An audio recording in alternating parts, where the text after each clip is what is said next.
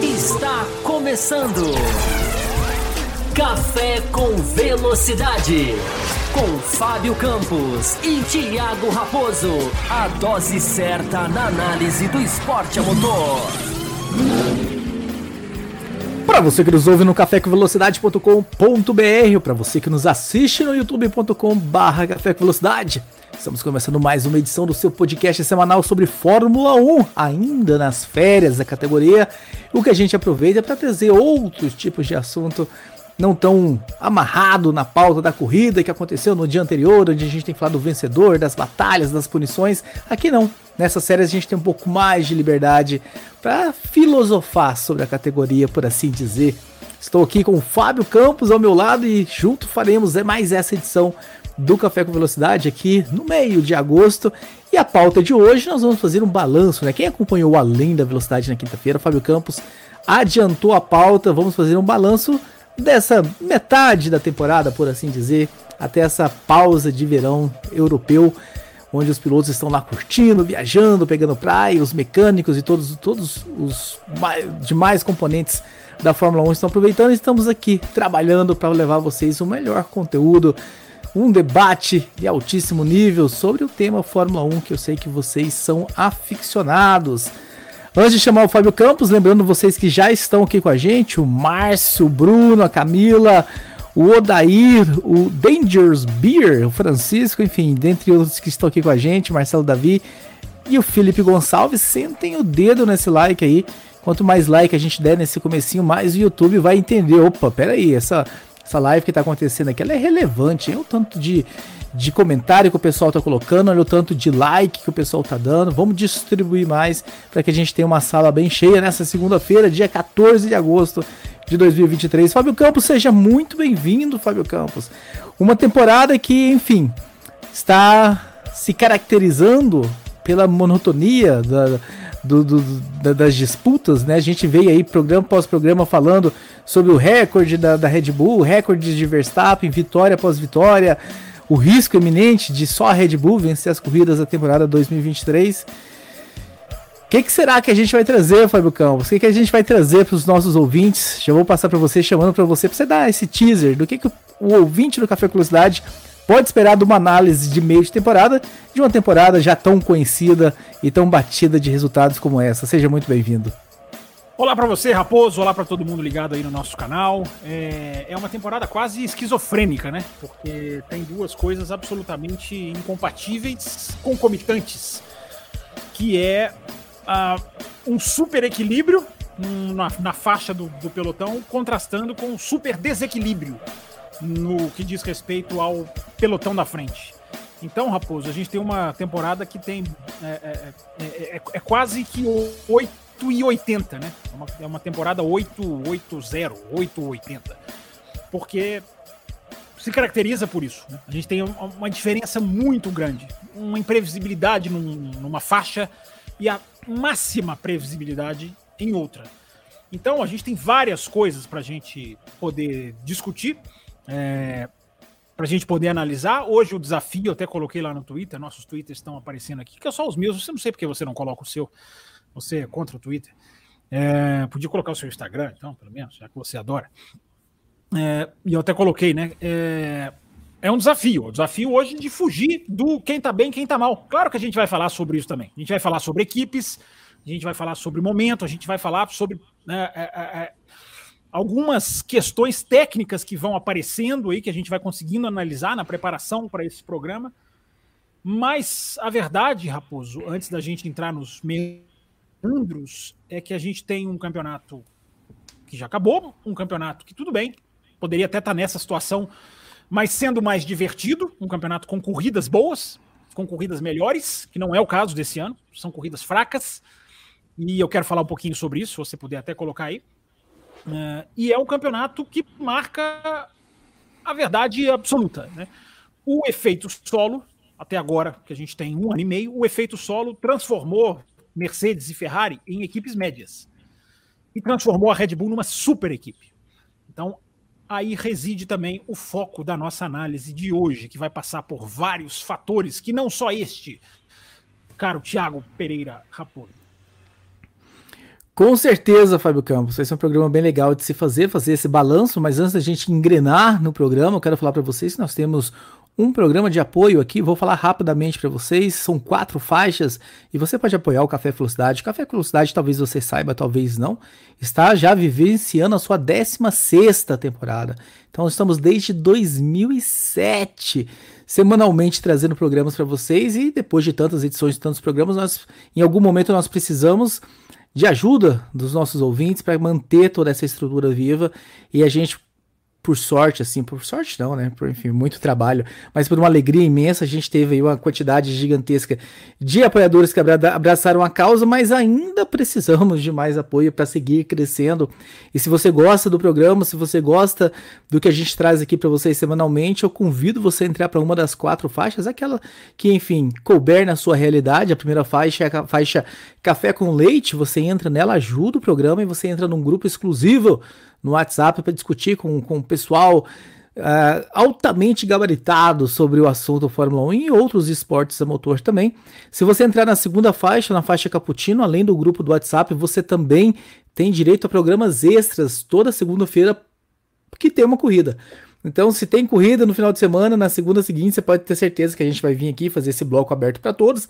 Assim que a gente encerra, a gente começa uma live exclusiva só para os apoiadores.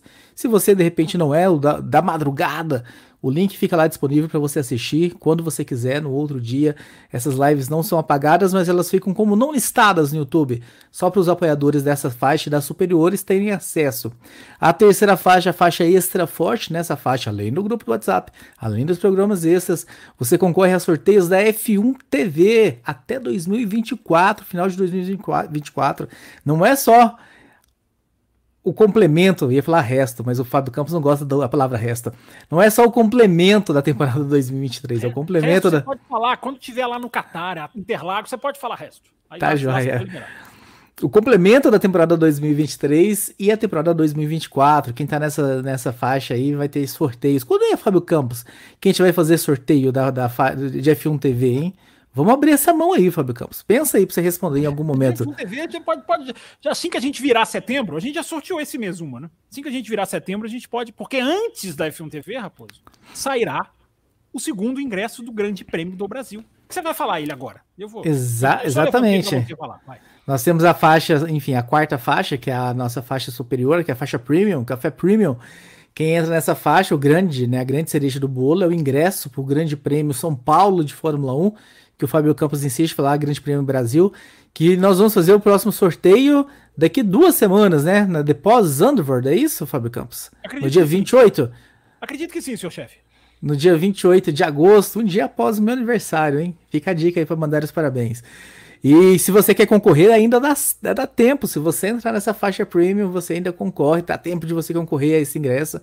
E você também concorre a miniaturas, quem está nessa faixa. Fábio Campos, hoje eu posso mostrar as miniaturas? Você me permite ou quem não? Sou eu. Quem sou eu para te impedir aqui de alguma coisa? Me, me, diz ali no off se eu posso mostrar as miniaturas para o pessoal se empolgar e entrar. Te digo no on, te digo no on. Mostra uma aí, uma. Tá, dá uma, eu vou... dá uma, dá uma, um teaser. Eu vou, enfim, eu vou, eu vou passar para você, daqui a pouco eu volto e mostro as miniaturas. Eu preciso ficar em pé aqui, eu preciso desligar a câmera para vocês não verem minha barriga. E, mas eu preciso falar dos, do último prêmio, né? Que, enfim, que nem é sorteio. Quem tá nessa faixa premium, vem gravar com a gente também. Naquelas segundas-feiras que eu falei que tem programa extra, nós sempre trazemos um apoiador da faixa premium desde que ele queira participar, né? Desde que ele se sinta à vontade, dê o nome, não é sorteio. É um direito garantido de quem está nessa faixa. Então, se você puder, colabore com o Café Velocidade da forma que você puder. Se de repente nesse momento não é o seu momento para colaborar financeiramente, dê o seu like, se inscreva no canal. Se você escuta pelo Spotify ou agregador de podcast, avalia lá também, dá o joinha, avalia no Spotify. Mande nos seus grupos de WhatsApp, compartilhe com o papai, com a mamãe, com a titia. Enfim, mande para todo mundo porque nos ajuda muito essa, essa divulgação boca a boca também. Dado os recados sobre o campus, último, último recado eu jogo para você, enquanto eu vou pegar a miniatura, que é a meta do dia. Meta do dia. Tem dois recados, o segundo é principal. Meta do dia é de 12 superchats. A gente está fazendo metinhas baixinhas em agosto. Já tem um Pix que chegou aqui que vale para meta.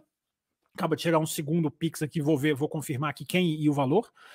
Então, 12 Pix ou Superchat, enfim, somando tudo, uh, a gente bate aqui a nossa meta e você vai ajudando o café. E o outro recado que eu quero dar. Valor, fala do valor mínimo. Valor, eu falei valor mínimo 5 reais. Eu, eu, eu, tenho quase certeza que eu falei. Mas enfim. É...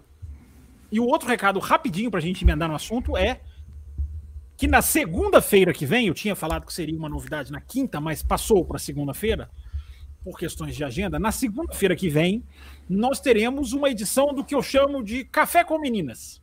As meninas vão invadir a bancada do café aqui. Tem apoiadoras, tem meninas que são ouvintes, tem meninas que são de outros podcasts. A gente vai fazer aqui uma mesa redonda, Raposo. Você vai estar ouvindo, tenho absoluta certeza disso. E a gente vai fazer aqui uma mesa redonda com as meninas. Chegou a vez dela. Também vai ter a, café com os meninos também, mas, né? As damas primeiro, claro.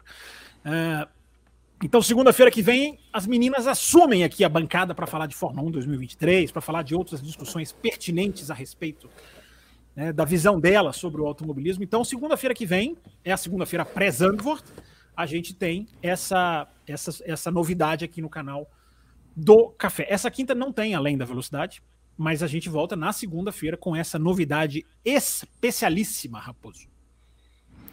Muito bem, Fábio Campos, muito bem. Eu vou me colocar aqui um pouquinho maior para que eu possa mostrar as miniaturas, então, para o pessoal. Temos aqui essa Matheus, eu penso, olha aqui, eu falo uma, o cara mete duas. É impressionante a desobediência civil, né? Olha, temos a Red Bullzinha linda aqui, temos uma Ferrari. Então não é para mostrar as especiais hoje ainda, é isso que você tá não, tá falando? essas duas, essas duas são as principais. Tem mais, mas que vão ficar aqui guardadas. Por enquanto são segredos. Mas essas duas já são suficientes para a pessoa apoiar na prêmio. E a gente já teve vários ganhadores, né, Raposo? Vários já ganharam, já receberam, algumas estão em trânsito. Enfim, todo mundo, todo mundo recebendo aí as suas, as suas iguarias. Vamos lá, Raposo, vamos começar? Vamos, Fábio Campos. Eu só tô com dúvida aqui do Pix que o Denis mandou. Parece que não é super chat, é apoio. Ele quer o Pix de apoio. Enfim, não ficou meio claro para mim, não. Depois você lê ele aí. Vou verificar aqui. Pra gente, enfim, tirar essa conclusão aí. Vamos começar então. Vamos começar a falar sobre essa metade, por assim dizer, né? Um pouquinho mais da metade se a gente for olhar matematicamente o número de provas, mas é um momento aí de parada, vamos fazer uh, esse balanço geral. E eu quero saber, Fábio Campos, por onde começar, né? Qual o balanço geral para você começar a analisar 2023? Por onde que a gente começa? Eu, eu gostaria de ter feito um dever de casa, que eu confesso que eu não consegui. Eu gostaria muito de ter ouvido o programa pré-temporada, aquele uma semana antes de começar a temporada, para ouvir as suas expectativas para a temporada antes da temporada começar, mas enfim, não consegui fazer esse dever de casa. Mas fica aí, qual o balanço geral para se começar essa análise de 2023? Pois é, Raposo, a gente pode começar. É... A gente vai entrar em vários aspectos, né? Eu acho que a primeira, a primeira, o começo da análise que a gente pode fazer, além daquilo que eu falei, né? O nível das corridas, que daqui a pouquinho você vai me pedir para falar mais especificamente sobre isso, tenho certeza. É, a conclusão, ou as conclusões que a gente vai tirando é, do efeito solo. É, é um campeonato que não agrada, não há como tapar o sol com a primeira. Ah, e alguém pode estar ouvindo e falar, ah, eu estou gostando, ok, opinião pode ter, nós não precisamos concordar em tudo. Mas a minha visão, a nossa análise, eu acho que a análise até, digamos, do ponto de vista mais abrangente, é, é um campeonato que não agrada, é um campeonato que não, não, não, não entrega, não cumpre as expectativas, não só por causa do domínio, porque o domínio, é, o domínio já nas últimas duas semanas, nas últimas duas corridas, duas semanas não, que a gente não tem corrida há duas semanas, né? É, mas nas últimas duas corridas, a discussão ela, ela, ela meio que se rompe da questão do domínio, porque o domínio já está absolutamente é, sacramentado né, e não há previsão de mudança, e depois eu posso falar um pouquinho mais sobre isso. É, mas não é exatamente é, é, o fato da Red Bull ganhar, é como a Red Bull ganha. E a gente teve nas duas últimas corridas o escancaramento de um modo de vencer, de um modo de não disputa que precisa ser discutido antes que apareçam, porque vão aparecer, porque aparecem em todos os programas, é automático, eles aparecem. Basta ver os comentários aqui no YouTube, vão aparecer aqueles que acham que a gente está diminuindo a Red Bull, que a gente quer é, é, que a Red Bull seja punida. Por mais que a gente fale que não é isso, as pessoas entendem o que elas querem entender. É, mas o caminho que a Fórmula 1 precisa tomar para ter campeonato melhor, para ter mais disputa, mesmo que o mesmo time acabe ganhando tudo, o que também não é o ideal. Né? Eu vi esse final de semana, Raposo, estava preparando o programa e fui atrás de muita análise de 2023, né? já sabendo esse final de semana. E vi na F1 TV jornalista dizer que quer que o Max Verstappen ganhe todas as corridas. Ele quer, ele falou: Eu quero que o Max Verstappen ganhe todas as corridas. É, é o, o, o, o rapaz adestrado lá trabalha para o Drive to Survive, enfim. Uh, ele tem direito à opinião dele, longe de mim querer dizer que a opinião não é válida, mas o cara. Mas, mas, mas eu falei isso aqui também. Eu falei isso aqui também. O cara prefere um vencedor só do que ver uma variedade de vencedores. É gosto. Gosto, gosto é gosto. Não, mas o motivo é... meu não tem, não tem nenhuma, enfim, predileção Max Verstappen. Eu só acho que se a gente eu acredito, eu, Thiago Raposo, não quero dizer que essa é verdade absoluta ou que essa é uma informação, mas eu acredito que na situação que nós estamos, talvez o quanto pior seja o melhor para 2024.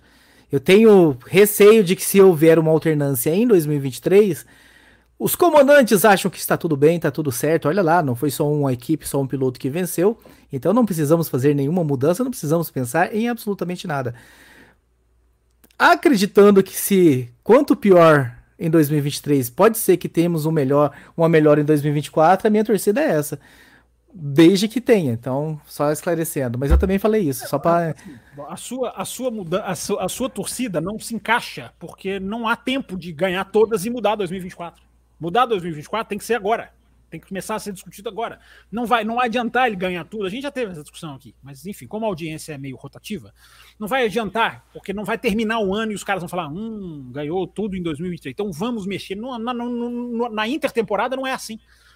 Tem que ser antes, ou pelo menos discutir agora, colocar na pauta agora, e aí você sacramenta, é, rubrica.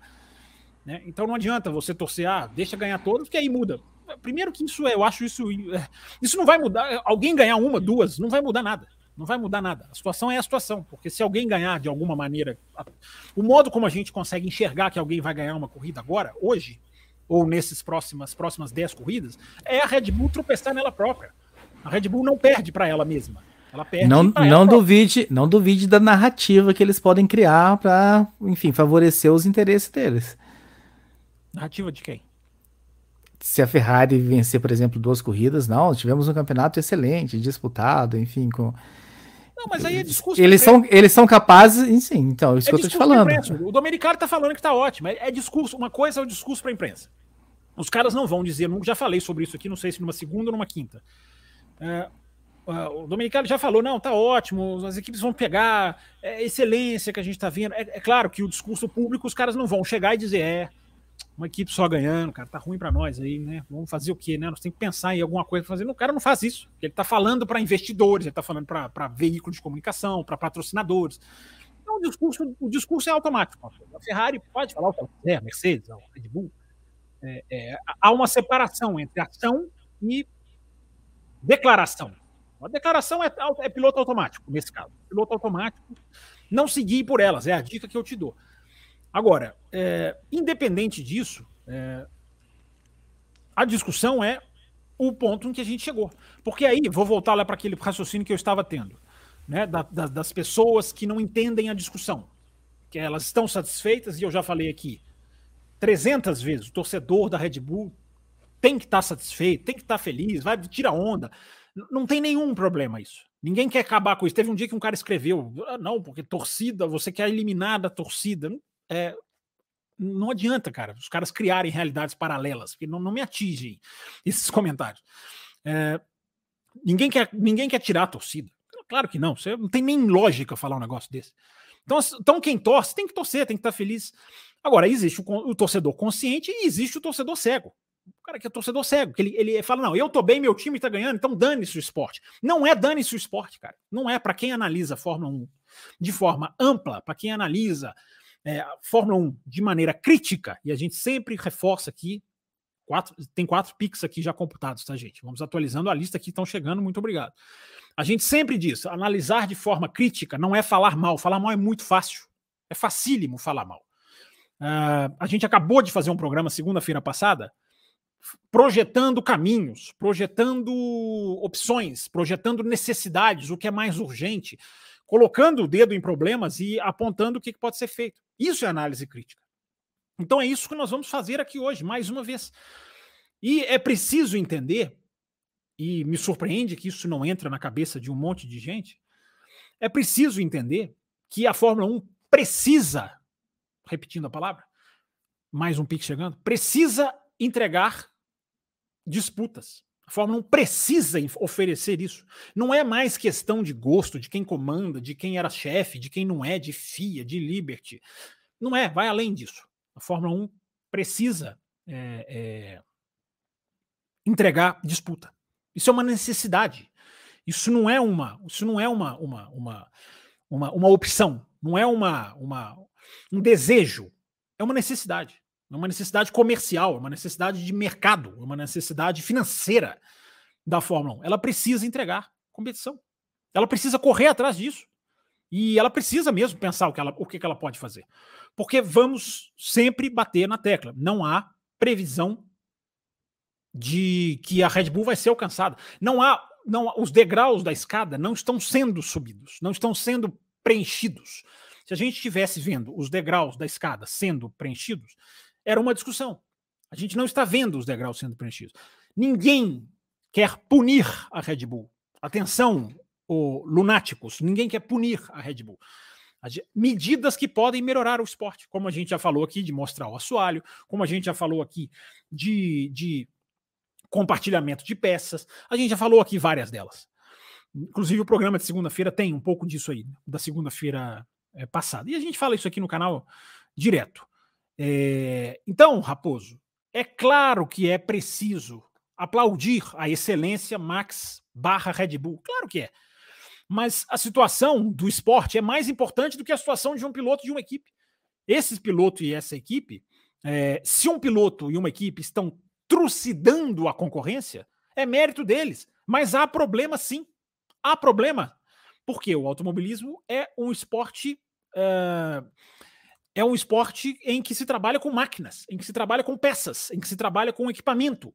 Diferente de outros esportes em que é pura e simplesmente o corpo humano, por mais que exista toda a ciência por trás, é o corpo humano que entra para disputar. Na Fórmula 1 não é o corpo humano que entra para disputar, não é só o corpo humano que entra para disputar. Claro que os geniais estão aí, a safra de. Da, quantas vezes a gente já falou aqui, né, Raposo? A safra de pilotos da Fórmula 1 é excelente, a geração de talentos é sem precedente, talvez. Só lá nos anos 70, 80. É, de, até lá você não pega tanto talento, você não pega tanto talento assim nos anos 2000. Nos anos 2010 você tem ali um. Você pode fazer um cara a cara ali, um, um, um piloto a piloto e fazer uma comparação que vai ser rica também. É, mas quando o, aquela, aquela pessoa que não entende a discussão prefere a sensação de ganhar do que o bem do esporte, nem todos são assim ao, ao torcedor consciente. Há vários aqui no canal, há vários nos grupos, há vários no Twitter que falam: não, cara, eu estou feliz com a Red Bull, mas eu queria ver mais competição. Porque hoje não tem isso. Então, Raposo, a temporada 2023 é. Não tem nem o, o, o, o percalço que pode atrapalhar a Red Bull, porque não há percalço que atrapalhe. É o que eu falei, que nas últimas duas corridas a, a, discussão meio que se desprende. Não é só mais domínio, vai ganhar todas. A gente pode definir, de, debater domínio, debater se vai ganhar todas, você já tocou nesse assunto é, a discussão ela, ela já mudou de patamar. A discussão agora é o modo fácil. E o modo fácil não combina com a Fórmula 1, eu tenho falado isso aqui. Não combina. Uh, ah, mas teve domínio várias vezes, eras e eras de domínios. Uma coisa é domínio, outra coisa é o piloto que não é superado de nenhuma maneira. Não há o que aconteça que ele perca. A não ser que o carro quebre, essas coisas. Né? Uma coisa na última, na penúltima volta. Mas em condições normais, não existe situação do grid, por exemplo. A gente não tem nos sábados, e os sábados são bons pontos de 2023. Daqui a pouquinho a gente vai falar de coisas positivas que a temporada tem, várias coisas. Mas os sábados são, são uma delas, os qualifies. Uh, e os qualifies não tem mais a menor influência no vencedor. E deveria ter, deveria ter. O cara que faz um mal qualify, que quebra peça, é, que, enfim, que tem, que fica, fica no Q2, é, será que esse cara vai conseguir ganhar a corrida? Nem isso a gente tem hoje, Raposo. Nem isso a gente tem hoje. É, você até tirou, enfim, a pergunta da minha boca, né? Porque, enfim, de com o início tão catastrófico, né, de que foi essa temporada, eu ia perguntar: tem alguma coisa que salva o Fábio Campos? Tem alguma coisa positiva para se tirar dessa, dessa primeira metade? É, só rapidinho antes de entrar, Raposo, só deixar claro, né? É, eu fico pensando na pré-temporada do ano que vem. Como que as pessoas, você que está aí ouvindo, todos vocês que estão assistindo, se transportem num exercício de futurologia, mas não de adivinhação. Faça uma ponte ao futuro. Ele sabe tudo disso aí. Ó. É, faça uma ponte ao futuro e se coloquem na pré-temporada de 2024. É, a expectativa que vai haver na próxima pré-temporada, porque é assim, né? Depois de anos de domínio, a pré-temporada seguinte ela, ela, ela ganha mais atenção. Se tem algo que ganha, é a pré-temporada do ano seguinte, né? Porque vai ser todo mundo na curiosidade de ver se alguém pega a Red Bull. Imagine se na pré-temporada de 2024 uma Red Bull que vai lá e bota um segundo em todo mundo no primeiro dia. Qual vai ser o impacto em você que está assistindo a live agora? É... Se você é torcedor da Red Bull e você vai vibrar, ok, você pode escrever, não tem problema nenhum você se manifestar nos comentários. Não, eu vou vibrar, eu vou gostar, muito feliz. É... Mas você vai estar pelo menos entendendo a nossa discussão, se você simplesmente se manifestar. É... Porque se chegar num ponto de que a gente entrar na pré-temporada do ano, eu tô, eu tô dando um exemplo, tá? Daquilo que eu falei. A projeção é muito. É muito. É muito grave. É, que a chance disso se estender por anos é muito grande. Não é certa, mas é muito grande. É sempre bom deixar registrado. Não é certo, nada é certo. Mas é grande. A chance é grande. É, então, Raposo, é, preciso que haja uma situação que faça o piloto ganhar na pista, o piloto ter desafio na pista. Porque é o que eu falei, Fórmula 1 não pode ser modo fácil. Uh, então, Mas elas não fazem isso, né, Fábio Campos? Aqui na pré-temporada ninguém entrega o ouro, né? Por mais que ela esteja, ela vai. Mas a gente consegue prever, a gente consegue desenhar, não prever. Mas a gente consegue desenhar. As últimas três, quatro pré-temporadas deu para se ter desenhos. Você não consegue cravar exatamente. Mas nessa pré-temporada, lembra dessa pré-temporada última? O que, que foi? O que, que nós, como nós saímos da pré-temporada? Cara, quem vai bater a Red Bull? Quem vai bater a Red Bull? Existia ali uma esperancinha de Ferrari, talvez. Uh, Alpine, ninguém sabia o que ia acontecer. A Mercedes já apresentava dificuldades. O desenho estava ali, rapaz. O desenho estava ali. E nesse, nesse nível de superioridade, rapaz, vai ficar muito claro. Fica muito claro. Essa pré-temporada desse ano, rapaz, você sabe que eu assisto a pré-temporada inteirinha, porque eu sempre acho que vai dar pano para manga para o resto do ano. Você sempre tira uma coisa que lá em agosto você vai lembrar, que lá em setembro vai te ajudar numa análise. Por isso vale aquele sacrifício. E eu me lembro muito bem das, da primeira, o primeiro dia, ou não sei se era manhã ou tarde, toda vez que o Pérez entrava na pista, era o Pérez estava guiando o carro. É, toda vez que o Pérez entrava na pista, ou foi o primeiro dia do Pérez, enfim, ele virava um tempo muito mais rápido do que todo mundo. Os caras estavam lá rodando, rodando, rodando, o Pérez entrava, virava mais rápido. Ia pro box. Aí os caras continuavam rodando, rodando, batiam, o Pérez ia lá, entrava mais rápido. Aí você vai falar, pô, mas peraí, tempo em pré-temporada? Não, não, não, não. Realmente, tempo em pré-temporada não é guia. É... Mas a facilidade com que o cara entra na pista e supera a marca dos outros, é, é... quando, é, quando, é, quando, é, quando é, é, é constante, você já começa a tirar conclusões. Então, Raposo, tem até uns gráficos aqui, se você quiser, daqui a pouquinho eu até coloco. Tem, achei uns gráficos muito interessantes de leitura dos equipamentos, de leitura da situação atual de 2023, mas depois a gente chega lá porque a gente vai passar um pouquinho de Aston Martin, de Mercedes, de Ferrari, de McLaren, de Red Bull. Você me perguntou, Raposo, você podia repetir, por favor, a pergunta, enquanto eu vou ajeitar minha câmera aqui? Porque, porque eu esqueci, genuinamente eu esqueci do que você me perguntou.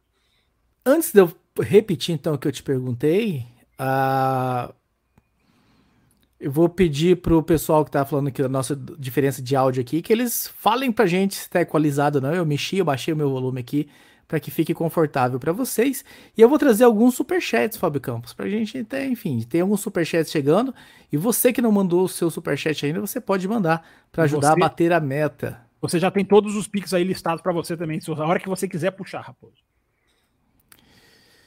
Isabela Correia, comparem 2022 com 2023, foi um campeonato melhor?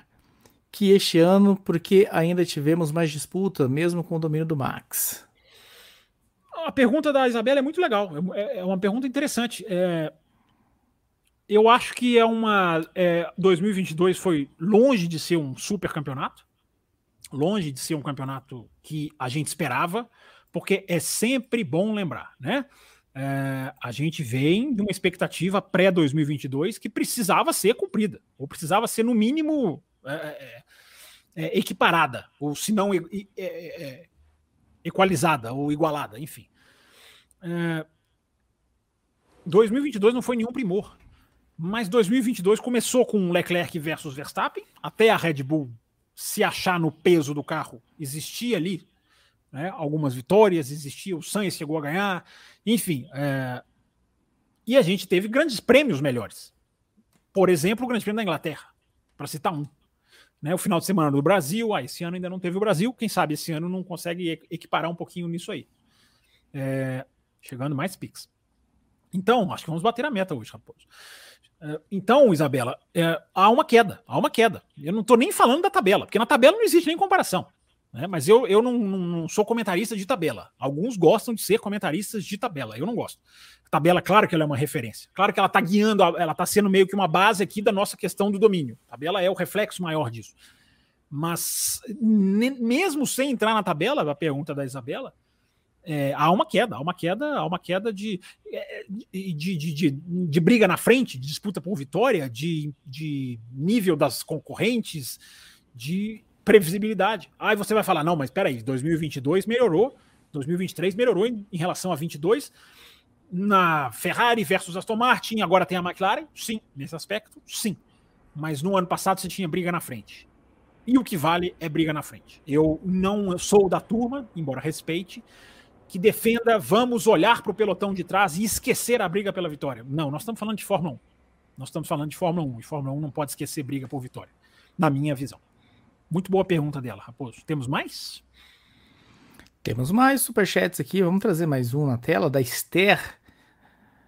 Mulherada dominando aqui, Fábio Campos. Já, se é preparando para prévia. Inclusive a Esther vai estar tá aqui. A Esther vai estar tá aqui, já posso adiantar. É uma das presenças que vão estar tá aqui, nossa apoiadora, e várias outras. Eu gostaria que vocês comentassem a frase do Marco de que o melhor seria a Andretti comprar a Alpine, continuaria sendo a Renault e continuariam sendo 10 equipes. É... Faz parte do. Faz parte do jogo, né, Esther? É,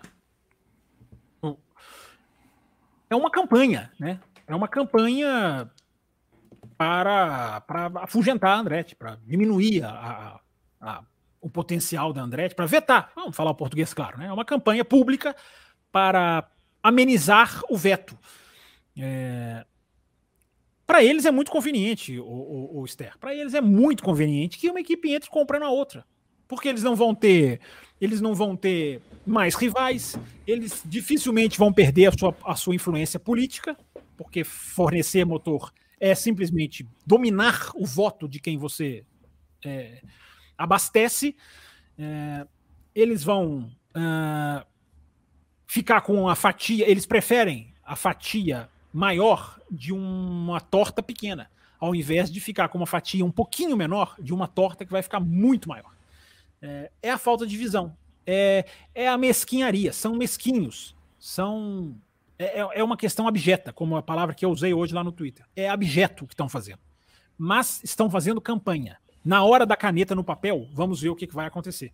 Embora tudo caminhe para o lado negativo do futuro da Andretti, que nós vamos saber em setembro. Andretti e Hightech, né, que são as favoritas aí. É, há uma campanha, Esther, há uma campanha pública de, de, de diminuir, uma campanha de preparação psicológica das pessoas. Tem gente muito preparadinho psicologicamente para o veto, muito preparadinho psicologicamente para o veto, para ver eles rechaçarem essas, essas equipes. Hum, aqui não. Aqui eles não terão. Aqui eles não convencerão com argumentos tão pífios e tão ridículos. Não convencerão. E para você que está ouvindo aí, ficou com dúvida, objeto é desprezível, baixo, gnóbil. Dê um Google aqui para você não ficar perdido, assim como eu. Porque você Fábio Campos é cultura. Aqui é cultura, rapaz. Aqui o nosso léxico é bastante vasto. Bruno Carlotto, Grande quais Bruno, apoiador do canal. Quais responsabilidades e medidas cabíveis a FIA pode ter no domínio, eu acho, né? Visto que uma intervenção nos pontos fortes é inviável pois todos os pontos da Red Bull são fortes.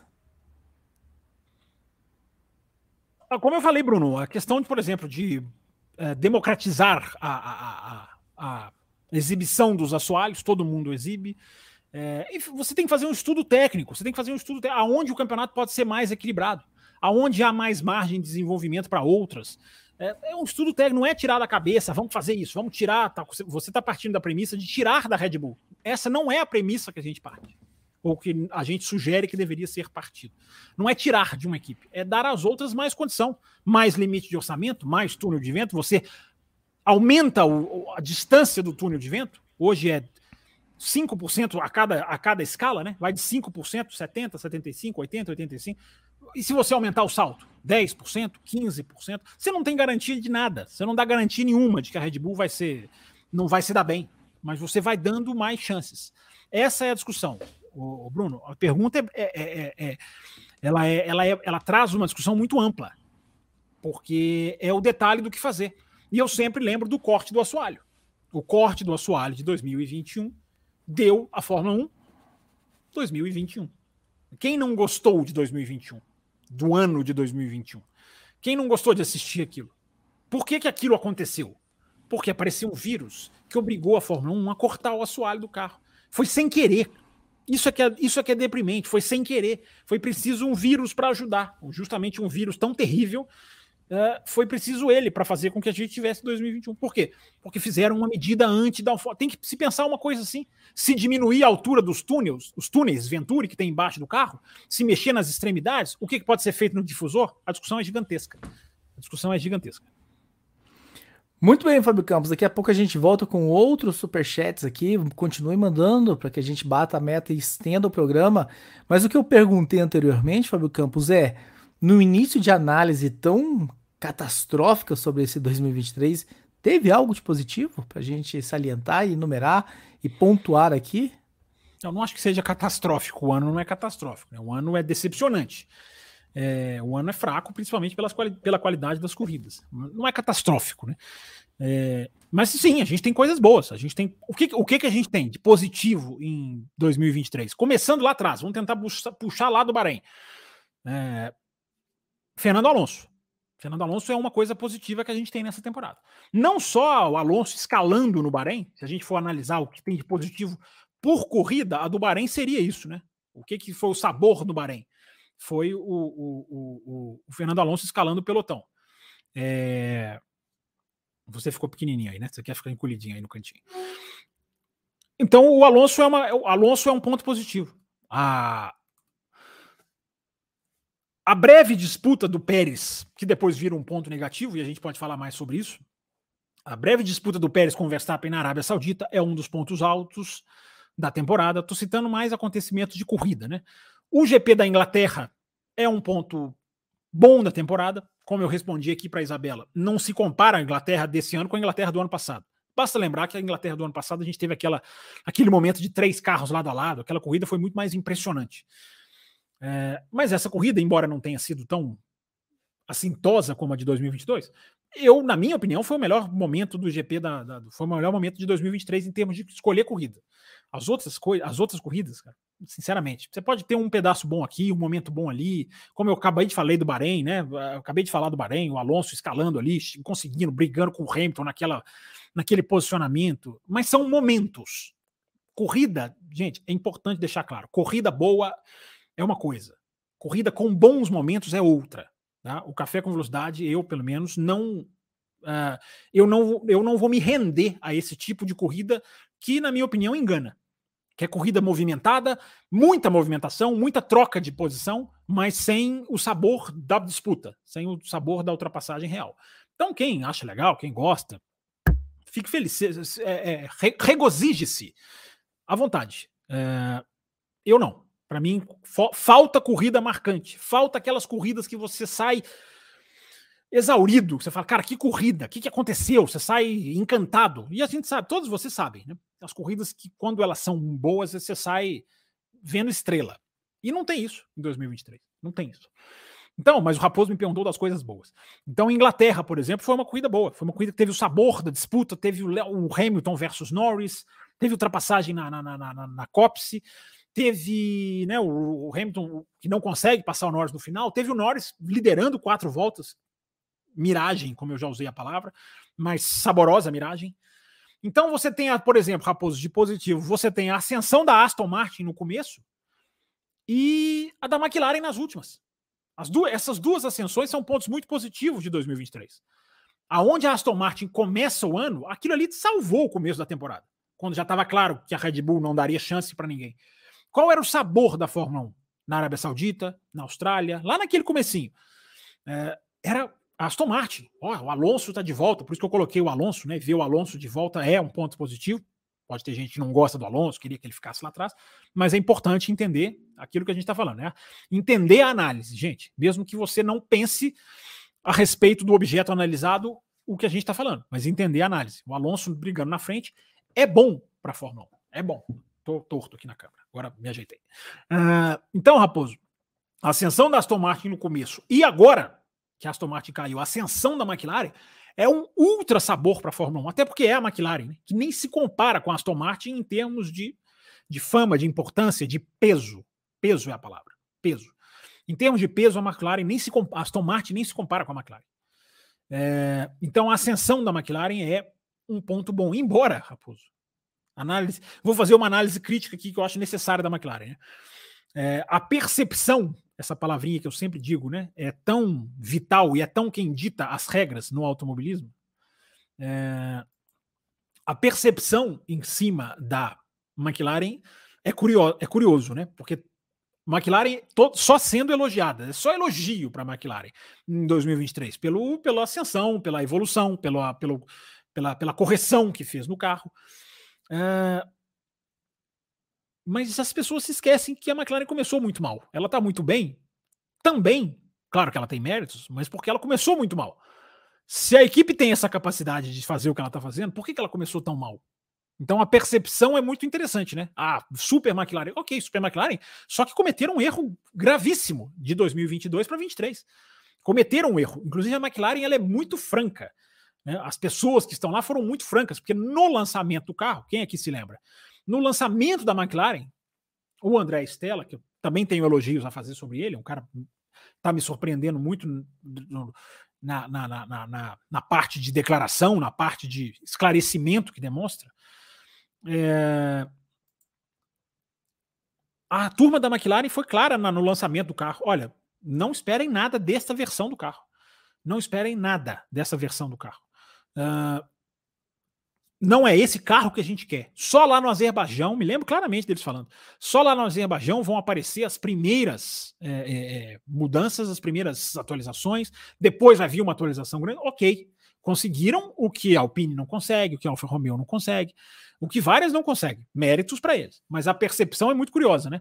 Porque erram feio e as pessoas olham só o lado bom, que é, repito, de fato, um lado muito bom, porque a McLaren é uma das boas surpresas desse ano. Mas é, é, é interessante fazer análise crítica colocando em perspectiva. Então, Raposo, o que mais que tem? Do Alonso eu já falei. Os qualifies eu já citei também. Né? A gente teve qualifies maravilhosos, o qualifying da Hungria, o qualifying de Mônaco é antológico, né? O sábado em Mônaco é antológico. Tivemos vários outros, né? O do Azerbaijão, Leclerc faz a pole. O sábado não tem nenhum tipo de, de, de, de ajuste a se fazer. Porque o Qualifying de Mônaco, repito, quem esqueceu, quem não lembra, quem tem F1 TV, vai lá assistir o Qualifying de Mônaco, Q3. É, é, é uma joia, é uma joia o Qualifying. Aquilo é para os caras que não gostam desse formato de Qualifying realmente colocarem a mão na consciência. O Qualifying na Hungria foram três pilotos separados por 83 milésimos. É, pole do Hamilton, que ninguém esperava. Então, os Qualifying são, de fato, Raposo, pontos bons da temporada. Muito bem, Fábio Campos. Eu, eu fico preocupado aqui, Fábio Campos, e não que isso deva, de certa forma, alterar, e eu tenho certeza que não vai alterar, porque o senhor não liga muito. Como é aquela frase do, do, do Planet Ramp mesmo? Que os cachorros ladram, mas a, alguma coisa desse tipo aí. Você não liga muito para isso. Mas será que algum dia, Fábio Campos, você vai ver a Fórmula 1 que você deseja ver na sua vida? Raposo, o que, que é a Fórmula 1? É muito abstrato a sua pergunta. tem um qual nível de qual nível de qualidade que, que, que, o senhor almeja, que o senhor não que o senhor luta para ver e que e continua, enfim, debatendo e levantando pontos de melhoria. Será que algum dia nós teremos essa Fórmula 1 que o senhor tanto almeja ou ela não existe essa Fórmula 1, Raposo. O campeonato vai sempre ter defeitos. O campeonato vai, ser, vai ter sempre ter o que melhorar. Todo campeonato tem. Todo, todo, toda atividade esportiva tem, que é a nossa área. É, a gente já teve momentos excelentes da Fórmula 1. Raposo, a gente passou 2021 aqui citando o lado positivo da Fórmula 1. Embora com a ressalva de que as corridas em 2021 não eram do nível da disputa pelo campeonato. Não eram, não acompanhavam. Mas aquilo que aconteceu no campeonato, na rivalidade, aí os outros aspectos brilharam, né? É aquela questão. Tem um, tem um aspecto que está devendo, que era o de corridas, mas outros aspectos não é que estavam bem, estavam ultra bem. Rivalidade, imprevisibilidade, tensão, é, imprensa, uso da imprensa, declarações, um alfinetando o outro, é, a, a, dividida, as divididas de curva, as largadas. É, 2021 é um ano maravilhoso, Raposo. Só que com um detalhe de que as corridas poderiam ter sido melhores. Se as corridas em 2021 fossem melhores, era o melhor ano para mim da história da Fórmula 1. Então a gente não tá. A questão não é quão perto a gente está, se vai acontecer, se está chegando, o que que falta. Sempre vai faltar alguma coisa. O nosso papel, o papel do crítico, é estar tá sempre apontando isso. Então o crítico que chega, mesmo que a gente chegue num ponto em que melhore várias coisas, a gente vai chegar aqui no café e continuar observando o que, que pode ser melhorado. É, essa, essa, essa, essa, esse, esse ciclo nunca acaba. Até porque nenhum campeonato é perfeito. Nenhum campeonato é perfeito. Até a MotoGP, que a gente passou anos aqui elogiando nos anos 2016, 2017. A gente falava sobre a categoria, a categoria era objeto do Cafeteria, o nosso programa que era um programa só disso. É, nunca foi perfeito. Sempre tinha o que melhorar, sempre tinha coisas a ser trabalhadas. Teve um momento que teve pouca moto, teve um momento que teve um pouco rodízio de vencedores, teve um momento que teve muita ultrapassagem é, mas tinha questão técnica para ser melhorada. Teve um momento que teve track limits né, na MotoGP, também teve essa discussão, hoje não tem mais, né? E a MotoGP não arrefeceu, como alguns querem que a Fórmula 1 faça. Não, deixa isso para lá. Não, a MotoGP não deixou para lá, como a Fórmula 1 corretamente não está deixando para lá. É, então, Raposo, tem muitos pontos bons e pontos e pontos ruins, e a gente vai apontando. Por exemplo, você tem mais algum a acrescentar aqui na lista de pontos positivos? Algo mais que você esteja gostando? Tem um também que eu esqueci de falar, se você quiser comentar, que é o Oscar Piastri. O Oscar Piastri é uma grande, uh, um grande aspecto da Fórmula 1 2023. É um grande aspecto, porque é um menino que chegou, tinha se dúvidas, sempre se tem dúvidas, né? Quando um, um, um, super talento da base chega à Fórmula 1, vai virar, vai repetir, vai conseguir, vai demorar. É, e o Piastri é um sabor, né? O Piastri na Bélgica foi foi motivo de eu twittar durante o fim de semana, Raposo. Você sabe que isso é uma coisa que eu tenho resistência a fazer. Né? Que, que é isso que a gente está vendo? Está começando a ficar impressionante, está tá passando do bom para o impressionante. Então é legal ver o Piastri também. Eu tô achando que acabando com a sua resistência de twittar o final de semana, pode acabar também com a resistência de programas ao final de semana, hein? Fique ligado, ouvintes. Ele tá numa fase, ouvinte, em que ele é assim, ele joga o trabalho no, no colo da gente. Ele fica ali, só ele é um distribu ele é tipo um técnico mesmo, assim, ó, ele fica ali, ó, faça isso, faça aquilo. Ele tá exercendo a chefia de uma maneira soberana, soberana. Fábio Campos, enfim, eu te perguntei sobre aspectos positivos. Tem alguma coisa que se destaca negativamente? A gente, enfim, a gente começou falando de coisas negativas, mas tem algum destaque decepções, especial? Né? É, decepções, né? Que você quer dizer? Isso. É... A grande decepção para mim, a dupla... tem, tem até superchat sobre isso, Fábio Campos. Quer trazer? que te perguntando, te perguntando sobre isso, nosso querido César. Dentre os pilotos até agora, qual a maior decepção? Russell? Não coloco o Russell como a maior decepção entre os pilotos, não. É, o Russell está num mau momento. O Russell chegou a abrir 4 a 1 para o Hamilton no qualifying, 4 a 1 em cima do Hamilton em qualifying. Gente, todos os piques estão registradinhos aqui, tá? Raposo vai trazer direitinho é, como esse do, do, do, do César. É, o Russell está vivendo um mau momento. Depois que a, a, a, Mercedes atualizou o carro, daqui a pouquinho a gente vai falar mais especificamente da Mercedes, mas depois que a Mercedes atualizou o carro, o, o Russell tem mais dificuldade no acerto. Mas eu não coloco o Russell como a decepção do ano em termos de piloto, não. Eu não acho que ele é o pior piloto do ano. Acho que, acho que a decepção do ano é, é o, o, Pérez é mais decepcionante que ele, claramente. Embora o Pérez tenha ganhado duas corridas, né? Mas o que ele faz de lá para cá é tão assintoso que eu acho que apaga, não é o caso do, do Russell. O Russell tá, tá tá, digamos assim, tá oscilando, mas ele não, não mergulhou como o Pérez mergulhou para baixo. É... Quem mais, Raposo? Decepção de pilotos. Acho que o Magnussen é uma certa decepção, embora em corrida ele seja pau a pau com o Huckenberg, em corrida. Eu acho que vale a pena citar o De Vries, enfim, até, teve até o fim que teve, mas enquanto esteve lá, eu, foi bem mas decepcionante. Eu não esperava do De Vries, você esperava do De Vries alguma coisa? Eu não esperava muito do De Vries, não. Não, eu acho que ele, ele me decepcionou, eu... Eu não esperava que ele fosse um vencedor, pontuando sempre e tal, mas eu esperava que ele não fosse tão ruim quanto foi.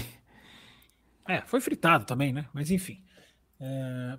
Deixa eu ver quem mais. A gente tem. Quem... Tô com a sensação de que a gente tá esquecendo alguém, mas enfim. Os pilotos da, da, da, Alpine, os pilotos da Alpine não são uma decepção, embora estão ali na média, meio sem, sem, sem, sem grandes destaques que se esperava. É... acho que o Pérez é mais decepção do que o, do que o, o, o, o Russell até aqui. E o nosso querido Lance? Não é porque a gente esperava que não é decepção. que a gente não espera é que. Pois é, mas é aí que tá. O conceito de decepção para mim é quem você espera. E aí o cara vai lá e não entrega, né? Mas do Lance Stroll não se esperava muito mais do que isso. Né? O Lance Stroll é o, o Lance Stroll ele carrega, Raposo, a surpresa. A questão do Lance Stroll é a surpresa é, do, do, da situação. Né? Por exemplo, o Alonso tem seis pódios em oito corridas, nas primeiras oito, né? É, nessas mesmas oito, o Stroll conseguiu um top 5. Na verdade, o Stroll conseguiu um top 5, top 5 em 57 grandes prêmios. 57 grandes prêmios, ele conseguiu um top 5. O Alonso conseguiu seis pódios em oito corridas. O Stroll, ele tem menos de um quarto dos pontos da equipe. Você sabia disso, Raposo? Você já olhou isso? Aliás, eu tenho até um gráfico aqui, vou até trazer. Vamos colocar na tela um, um gráfico aqui. Vou aproveitar essa pergunta do. Põe na tela, Latino. Quem que fez a pergunta mesmo? Eu sempre esqueço. Adoro, adoro colocar o Raposo. Ah, um, um amigo caseiro nosso. César Caseiro, é. É... Enfim, daqui a pouquinho eu vou colocar na tela aqui, porque a, a, a velocidade aqui não é o primor, né? apesar do nome do programa. Né? Demora um pouquinho.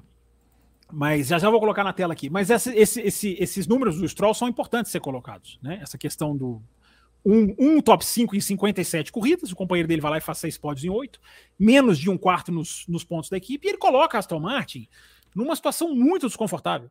Né? Nas últimas cinco corridas, Raposo, até achei aqui, ó, nas últimas cinco corridas, o, o, a Ferrari marcou 91 pontos contra 62 da Aston Martin. Cara, é uma diferença bem assintosa, né? 91 a 62. Nas últimas três, a, a, a, a McLaren fez 74 pontos contra 21 da Aston Martin. Olha isso, Raposo. Três corridas McLaren, 74 pontos Aston Martin 21. Nesse ritmo, cara, Aston Martin busca, a McLaren busca. É, é, muito difícil, né? Porque tem que dar certo até o final do ano e errado a outra até o final do ano. É, então, rapaz, são coisas que o Lance Stroll pesa. Então, é, essa é a análise. Essa é a análise. Não acho que é decepção porque não esperava. Você pode achar. Podemos ter visões diferentes. Mas, por que, que você está me colocando nesse ladinho de cá? Volta para o lado aqui. Ah, isso. É, não é decepção. Agora, é, é, é, impressionante como esse cara continua e com aval da imprensa. Até textos sobre o Stroll ser um possível campeão do mundo eu li. E de gente séria. Tá? Eu não estou colocando esses sites que o cara bota lá para ganhar clique, não, de jornalista sério. Eu posso até citar o nome dele aqui, o Chris Medland, que é um ótimo jornalista. Jornalista que acompanha a Fórmula 1 em loco. É, ele escreveu um texto dizendo que o Stroll pode ser campeão do mundo um dia. Que é, é quase uma. Para mim, é uma matéria paga. Né? Não quero acusar o cara de nada, mas é quase como matéria paga, parece. Porque não faz o menor sentido. Não tem o menor, não tem a menor é, é explicação você fazer essa, essa, essa, essa elucubração. Não existe, não existe de onde você tirar. Alô, Aston Martin. Alô, Papai Stroll. Aston Martin. Aston Martin. Dependendo do Pix, a gente faz um programa aqui também, falando sobre não, não fazemos não, não fazemos não. Só você. Faz não. Matéria paga só se você colocar esta matéria, com o site que faz. Essa matéria é uma matéria paga, patrocinada. Aí, ok, você coloca no título, maravilhoso. Agora, meu Deus, né? Não sendo assim, fica difícil. Se a gente fizer um café pago, ó, esse café é pago pela Aston deixando claro para o ouvinte a situação, deixando, deixando, digamos assim, aberta.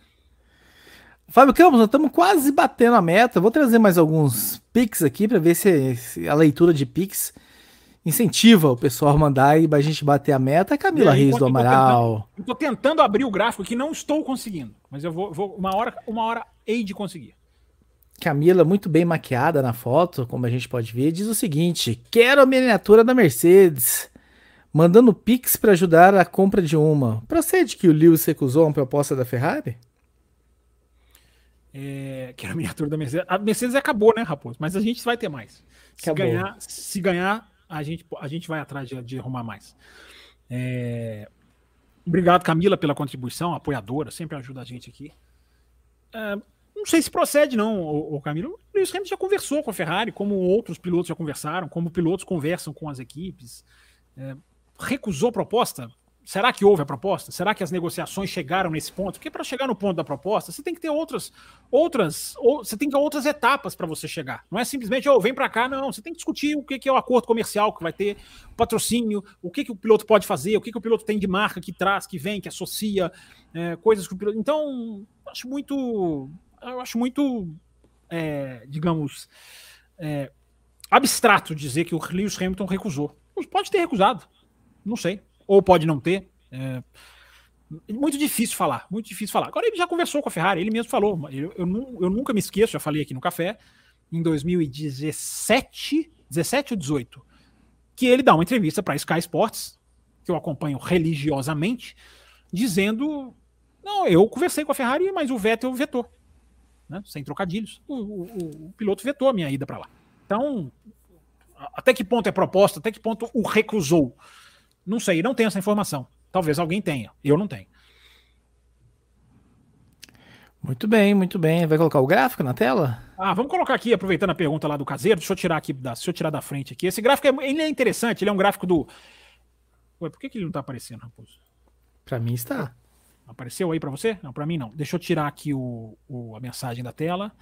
Esse gráfico é feito pelo F1 Visualize, que é um perfil que faz gráficos, faz tabelas, é um perfil muito legal. E ele coloca aqui a porcentagem de pontos de cada equipe, uh, de, a porcentagem que o piloto conquista dentro da equipe. Por exemplo, lá no alto, ó, Albon, 11 pontos. Lá, lá na esquerda, 100%. O Sargent, zero, evidentemente. Tsunoda, 100% dos pontos. Aí, ok, são os, os, pilotos que pontuaram, só os únicos que pontuaram na equipe. À medida que você tem equipe, as equipes em que os dois pontuaram, a matemática começa a ficar mais esclarecedora, digamos assim. O Huckenberg conquistou 88% dos pontos da raça.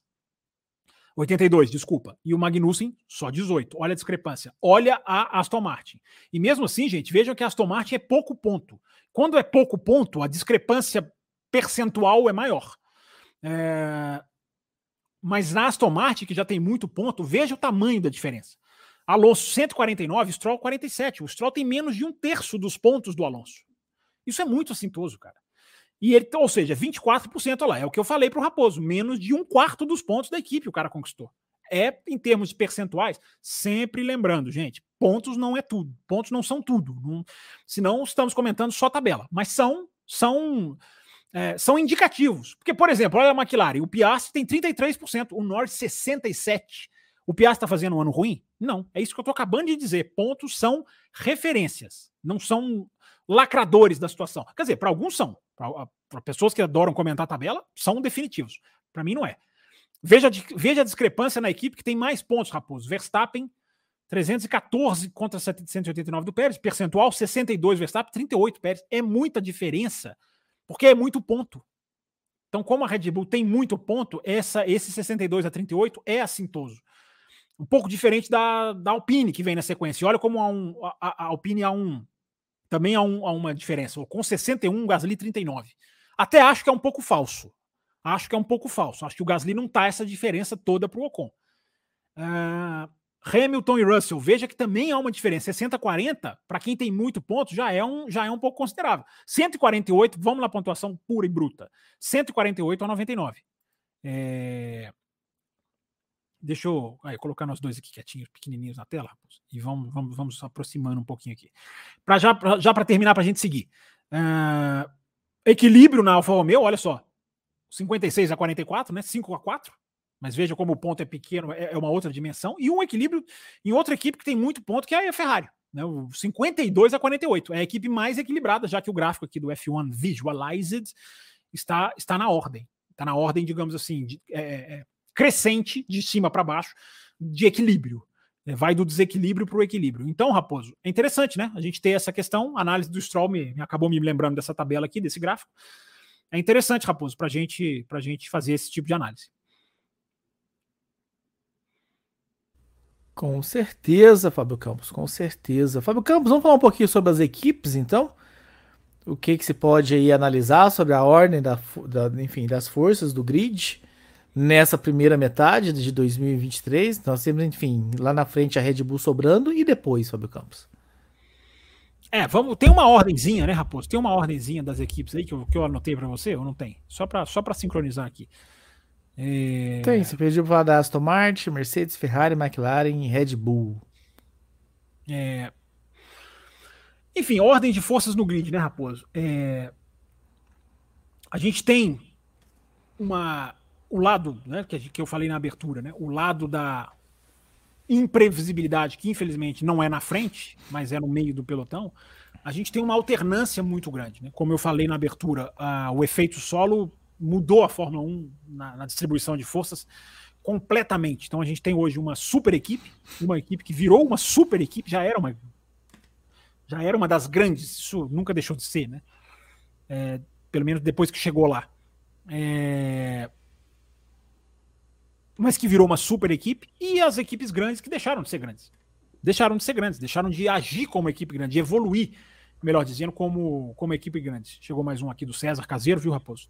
Já vou registrar ele aqui no nosso, no nosso, no nosso back, back channel, aqui para você não perder o seu controle. Back channel é feio, hein? Desnecessaríssimo. É, mas enfim, a gente tem, Raposo, essa, esse, esse gigantesco equilíbrio que passa pelo erro, que passa pela hesitação, que passa pela falha. Né? Não que não seja interessante o equilíbrio, claro que ele é. Mas por que, que a gente tem Ferrari brigando com Mercedes e agora com McLaren e antes era Aston Martin? Porque ninguém conseguiu dar o salto necessário das, dessas duas, né? Por isso que eu falei que a decepção do ano para mim é, é, Ferrari e McLaren, é a dupla decepção do ano, mais do que piloto. É, a, essas duas equipes são a decepção de 2023 porque não conseguiram acertar o caminho, acertar o projeto. É daqui a pouquinho na pauta, na verdade, eu que me antecipei, né? É daqui a pouquinho na pauta que a gente passa equipe por equipe. Eu que errei. É, mas enfim, Raposo, a gente tem essa situação. A gente tem essa essa essa falta de certeza do caminho a seguir, falta de segurança, falta de assertividade, eu acho que é a palavra, é, dessas equipes que deixam, fazem com que o pelotão fique legal. Se, to, se fossem todas as 10 com essa falta de assertividade, ninguém tava, ninguém estaria, é, digamos assim, nem, nem lembrando de falar isso. Mas a gente tem uma equipe que está ditando o que fazer. É aquilo que eu falei lá mais, mais atrás no programa. É, é, tem que bater palma. Claro que tem que bater palma para o que a Red Bull está fazendo, mas ao mesmo tempo você tem que olhar por que, que outras não estão fazendo. O que, que impede outras de fazer? É, é qual o erro? Qual, qual o vacilo? Qual, aonde é o X do problema dessas equipes? E a gente vai passar. A gente pode falar rapidamente, um uma por uma, das principais, né? Dessas que o Raposo citou, McLaren, Mercedes, Aston Martin, Red Bull. Já já a gente pode falar um pouquinho mais do que elas. Mais um, um pouquinho mais sobre elas, desculpa. Muito bem, Fábio Campos. Então, antes da gente entrar nessa análise aí de, das equipes, vou trazer aqui mais alguns superchats. Estamos lá próximo da meta batida. O caseiro que mandou agora, ele mandou aqui uma, filosofia, né? De onde menos se espera que não sai nada mesmo. Barão de Tararé. Serve para Stroll, De Vries, Pérez, Gasly, Bottas. Quer colocar o gráfico? Eu sei que tem gráfico novo aí na tela, Fábio Campos. Não, eu tô procurando os gráficos aqui, mas pode, pode, pode, pode, pode continuar. Eu tô. Eu tô. Você perguntou essa questão da ordem de forças no grid, eu fui atrás aqui de olhar umas curiosidades. Mas tem mais superchats? Pode, pode adiantar algum, alguns superchats que a gente tá devendo alguns. Vamos lá, vamos trazer aqui mais superchats na, na, na... Tem um que era pro fim, mas eu vou adiantar ele aqui, Fábio Campos. Vamos colocar os superchats você que estão aqui. Tudo aqui. Você fala a Esther dos Santos, me adiantando para 2026. Mesmo com mais motores ou até talvez mais equipes, corremos um grande risco de termos uma grande frustração pela briga na frente. Como em 2022? Muito frustrante. Não, Esther, mas aí a gente não tem nenhuma, nenhuma, nenhum indício de que vai ser assim. Né? 2026 é 50-50, como era 2022. A gente sempre falou aqui, né? 2022, todos os caminhos técnicos corretos, Fizemos programa falando sobre detalhes técnicos do carro. Tem lá o especial 2022. Para quem tiver à toa, quiser ouvir, cara, eu até recomendo. É legal, cara. Porque a gente não tinha nada, só o projeto. E a gente fez o programa e analisou tudo certinho que estava sendo feito naquele projeto. Mas a gente sempre disse que não há garantia de nada. Nada é garantido.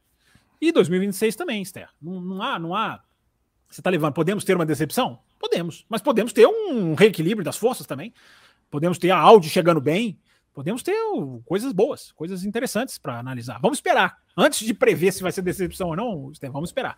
E vamos analisar, antes, mais do que esperar, vamos analisar tecnicamente o que está acontecendo. Como nós estamos fazendo com a entrada de novas equipes ou não é, com o regulamento do motor, que já teve até um além da velocidade especial falando sobre a disputa de bastidores envolvendo o motor. Então é assim que a gente vai chegando até 2026, desenhando com as informações e desenhando para vocês o que pode ser bom, positivo, e vocês vão formando aí a opinião de vocês. O que, que pode e o que, que não pode vingar. A Isabela Correia, este ano eu gostei do GP de Miami, porque teve o fator pneu, a expectativa de quando o Max ia parar e a disputa com Pérez. Magnussen versus Leclerc. Tá aí registrada. É, é questão de opinião. Eu, eu, não eu acho que foi Miami é mais um daqueles que foi muito muito movimentado sem qualidade.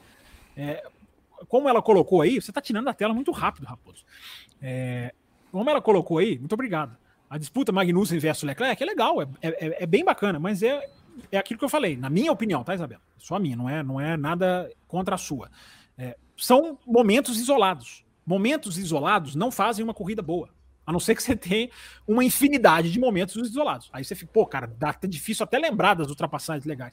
Uma ou outra coisa, Isabela, na minha visão, você vai ter em todos os grandes prêmios. Todos os grandes prêmios você vai tirar ali um momento legal. Isso compõe, eu te devolvo a pergunta, Isabela. Isso compõe uma corrida boa? É, é, é de cada um. É de cada um. E o último, para a gente pagar a conta aqui, Fábio Campos, a Esther dos Santos, quais as perspectivas para a segunda metade do campeonato da F1B com as mudanças no túnel do vento, túnel de vento, e quais equipes devem ressurgir? Isso é uma boa pergunta para a gente conversar aí na semana que vem, hein, Esther? Ah, vou devolver a pergunta para ela, hein? Você vai responder a sua própria pergunta. É... Raposo já tirou da tela aqui, ó. Eu ia bater o olho aqui para repegar aqui. Você tem que prestar atenção na primeira lida. Não, mas eu, mas eu gosto de olhar aqui para a pergunta para deixar claro que eu não, tô perdendo nada. A memória vai ficando, vai ficando pior, rapaz. Não se esqueça. É, disso. o pessoal da década de você, 70 já vai. Você já passou por isso, não. Você já passou por isso. Você deveria ter mais simpatia. É, é a mudança do túnel dos ventos, do, do, túnel de, do túnel de vento, rapaz falou dos ventos, eu fiquei com dos ventos na cabeça. O túnel de vento a gente vai sentir um pouquinho mais para frente, né? Ah, ela acabou de acontecer, né? Foi na virada de julho. A gente está no meio de agosto, no meio de uma parada. É, a gente vai ver, por exemplo, a dificuldade da Aston Martin de sair de onde ela chegou. Daqui a pouquinho a gente vai falar rapidinho sobre a Aston Martin. É, é um medidor dessa questão da mudança de túnel de vento. A punição a Red Bull, há quem diga que ela vai ficar mais visível agora. Eu confesso que eu, Fábio, não espero isso. Mas tem gente falando, vamos observar, podem estar certos. É, e quem vai se dar, Raposo tirou da tela de novo. E quem vai se dar melhor, eu, eu não vou, eu não vou. Aí é futurologista, era. Eu não sei dizer quem vai se dar melhor. A McLaren está numa ascensão muito grande. Tem até um gráfico da McLaren aqui que eu achei que é muito interessante. É, posso pôr na tela aqui, Raposo? Põe na tela, Latino. É, esse gráfico é muito interessante, Raposo. Esse, esse gráfico aqui precisa de. carece, como diria o outro. Eu vou até tirar eu e você da tela aqui, vou colocar ele tela inteira. Esse gráfico carece só de uma apresentação rapidinha, porque ele não é tão fácil de, de decifrar só bater no olho. Ele é a diferença, esse é um gráfico da Autosport muito interessante, ele é a diferença no qualifying é, entre as equipes, sendo que a Red Bull é a linha base que está lá embaixo. É, ou seja, quanto melhor, mais para baixo. Tem gráfico que é ao contrário. Então, bem, bem frisado aqui está a McLaren. Está bem, bem, bem acesa aqui a luzinha da, da McLaren. Então você vê como que ela média dela em qualifying, e aí você tem os grandes prêmios, né? Bahrein, vou mexer com a seta aqui, ó. Acho que a seta está aparecendo na tela, não está, Raposo? É, Bahrein aqui, ó, depois tá, da Arábia Saudita. Muito obrigado. Aí essa linha aqui, Arábia Saudita, Austrália, vai andando corrida por corrida. Aí você vê como que a McLaren oscilava numa diferença aqui de um segundo, um segundo e meio, onde está o mouse aqui, ó. E como que depois de Miami, onde a McLaren foi muito mal, na média do qualifying, na, na, no cálculo do qualifying, ela ficou quase dois segundos atrás, é onde está aqui a mãozinha, dois segundos essa marca, e olha como ela começa a se aproximar da Red Bull a partir daí. Né? Red Bull é praticamente o ponto base aqui, né? tirando, tirando o Canadá. O Canadá foi na chuva, enfim. A volta mais rápida foi da Williams, por isso que você vê azul aqui no Canadá. Ó. O melhor, o, o melhor é, desempenho no, no, Canadá é azul, é a Williams, porque foi no tempo do Q2. E, mas estava na chuva, então, então meio que releva. Mas vejam vocês como a McLaren vai descendo, como ela vai melhorando no qualifying. Ó, já em Mônaco, já na Espanha, aí ela dá uma osciladinha nesse, Canadá, nesse Canadá totalmente chuvoso, com esse asterisco, e ela entra na faixa do meio segundo. Ih, peraí, agora fiz besteira aqui, mudei o gráfico. Ah, voltei. Ela entra na faixa do meio segundo, olha aqui, o 0,5. Essa faixa do meio segundo, essa distância do meio segundo, ela entra nessa, nessa faixa a partir do Grande Prêmio da Áustria, justamente das atualizações. Olha como ela vai chegando perto da Red Bull, e aí ela tem o salto na Bélgica para baixo, né? Que aí oscilou na Bélgica. Também teve chuva, enfim, sprint. Mas você veja como há uma evolução, Raposo. Percebam vocês ouvintes, está chegando o Pix. Percebam vocês ouvintes como o gráfico é interessantíssimo para mostrar, por exemplo, a evolução da McLaren nesse ano de 2022, fala, de 2023, estou falando aqui nesse caso em qualifying. Acabou, Raposo. Volta, Raposo. Não nos abandone, Raposo. Você acaba muito bruscamente. Você tem que, não, você tem que dar indícios que você tá acabando. Tipo, buscando pizza. Não, eu tô aqui lendo os, os comentários, a ver se não tinha nenhum pix perdido. Na tela. A gente quer ver a sua carinha bonitinha na tela. Bonitinha fica desafiante colocar uma carinha bonitinha aqui. Raposo, eu não sei se a gente já leu. Da Camila foram dois. Acho que a gente já leu dois da Camila. É... Ela só mandou um, né? Ela não, mandou não, dois. Tem, não, tem o Pix Camila e tem um outro escrito, escrevi para você, tem outro da Camila. Sim, mas ela não mandou. Ah, Como que eu vou ler se ela não mandou? Okay. Às vezes ela tá formulando ainda. Três da Esther a gente já leu, não é isso? É, César Augusto a gente já leu também, se não me engano, né? César Caseiro Sim. mandou dois. Carlos Guilherme a gente já leu? Acho que já lemos. Né? Não mandou, o Carlos Guilherme não mandou, não. Não mandou, não? Então tá, só passando aqui no ar, então às vezes o cara esqueceu de mandar pergunta, às vezes mandou só para ajudar mesmo, também, enfim, não tem obrigação nenhuma de mandar pergunta, mas tem o benefício da prioridade na pergunta. Ó, apareceu mais dois da Esther aqui. Ela mandou mais dois aí? É, sim. Mandou mais, chegaram os dois agorinha. Pode, a pode, Esther pode, tá, pode, tá... Esther, a Esther é uma, é uma amigona nossa do canal aqui, né? Comente mais sobre a McLaren. Pode haver uma grande, um grande conflito dentro da equipe com os dois grandes talentos em potencial? É... Esse é um ponto muito interessante, cara é um ponto muito interessante que eu acho que cabe. Sim, você vai dar para ela responder. Você vai dar para ela responder na segunda-feira. É, mas eu vou acabar fazendo, eu vou acabar não, não, não deixando de responder agora para não ser maldoso com o ouvinte, deixar uma semana o ouvinte sem a resposta. É uma, bom, é uma boa questão para a gente trazer semana que vem para no café com as meninas. Para quem está chegando agora, semana que vem, segunda-feira, tem o café com as meninas. É...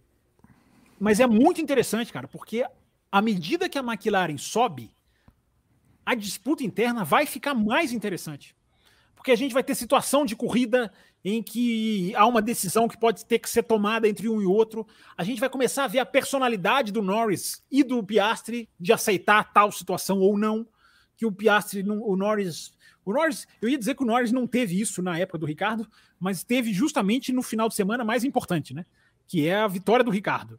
Né? E o Norris ali não se mostrou nada insatisfeito com o que ele passou, da, com a ordem que ele recebeu da McLaren. Mas Agora, o cara é mais o dono da equipe, será que ele vai, entre aspas, né? Será que ele vai lidar? Como que ele vai lidar com isso? Então a pergunta da Esther é muito interessante. É um tópico mesmo, cara, para a gente ficar muito de olho mesmo. Como que vai ser a dinâmica da McLaren? Com dois pilotos tão fortes, dois pilotos que já se desafiam, porque os dois já se desafiam. O Piastri já incomoda o Norris.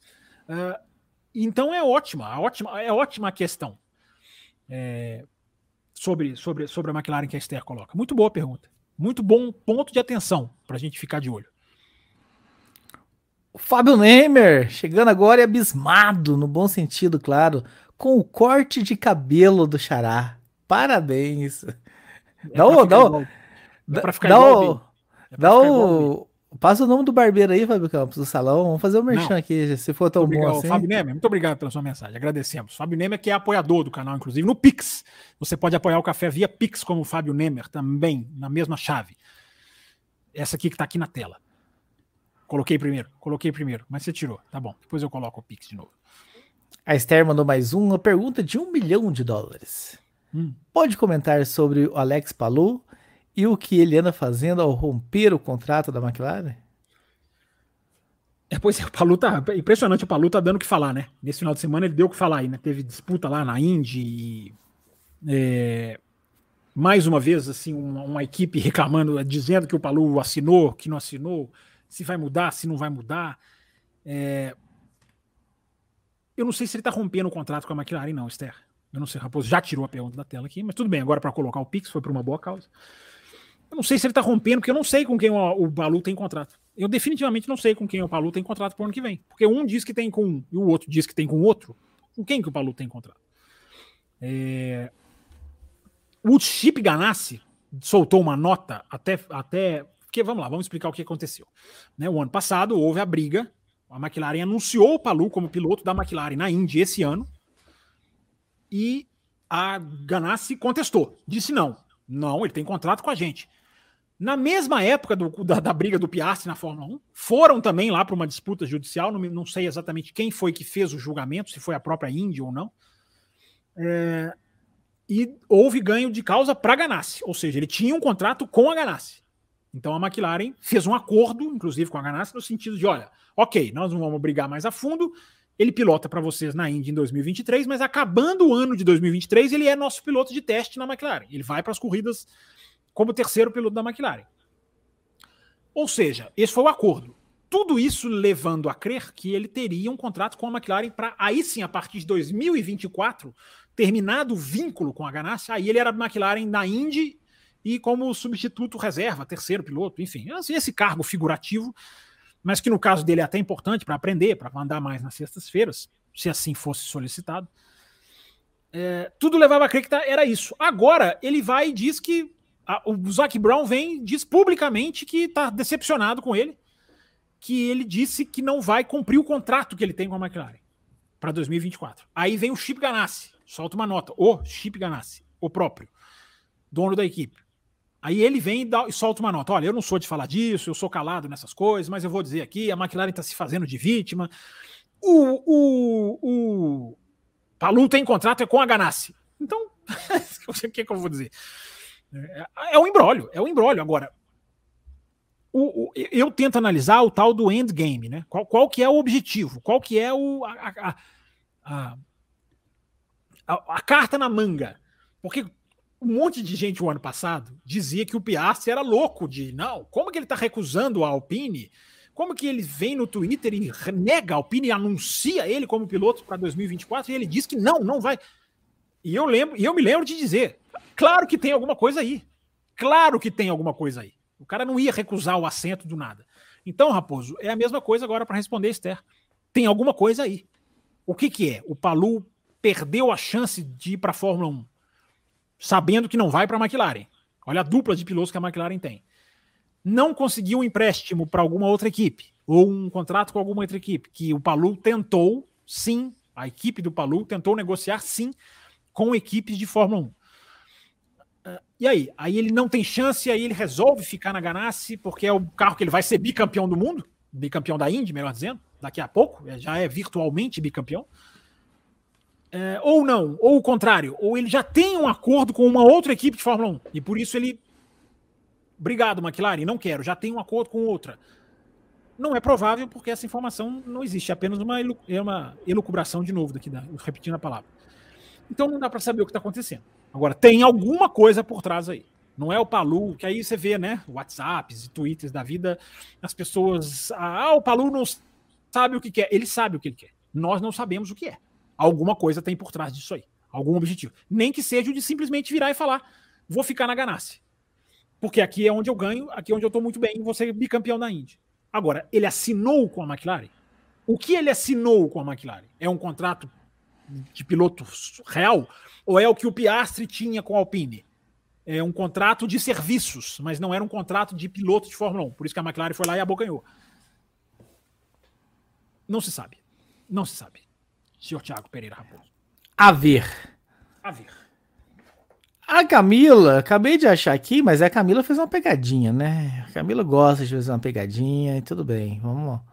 Você, ela, você eu achou, achei que. Você achou o Pix dela e tá querendo. Achei. Mas ela colocou, o Pix, ela colocou o Pix no ela fim. No final. Ela colocou no final. Oh, aí é sacanagem, Camila. A gente bate o olho no começo ali.